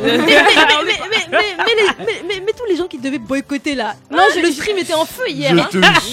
Non mais j'ai écouté mais franchement euh, enfin je pense que avec ce qui se passe c'est forcément enfin les albums de Kanye sont plus ce qu'ils étaient en fait juste même euh, la promo autour mais euh, oui On a bientôt On fini. On a bientôt fini. Je voulais fini. recommander un compte Instagram qui est génial, ouais euh, qui s'appelle Know Your Caribbean. C'est une euh, jeune femme qui s'appelle Cécile Fatiman, qui reprend toutes les histoires des toutes les îles caribéennes et qui va vraiment dans le fond des choses. C'est génial, c'est beau en plus.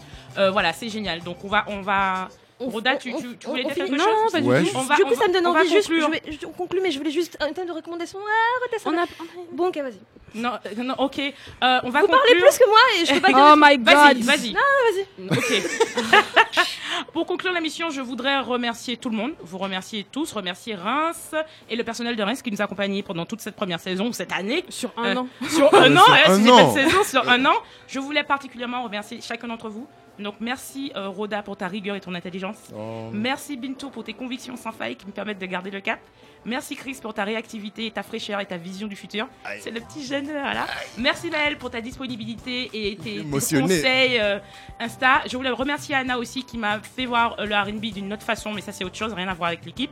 Mais c'est juste un petit big up. Donc merci vraiment vraiment à toute l'équipe. Merci, Merci à à toi. Célia. C'est des journées de travail. Super hosting de comme des malades. heures. Donc Bossé, merci à vous, c'était un truc de fou. Ouais. C'était une aventure de malade. Donc reposons-nous et on attaque vénère en septembre. ou pas hein. Moins énervé ou pas d'ailleurs. Hydraté on est gagné au loto, je sais pas un truc. hein. Qui sait Who knows?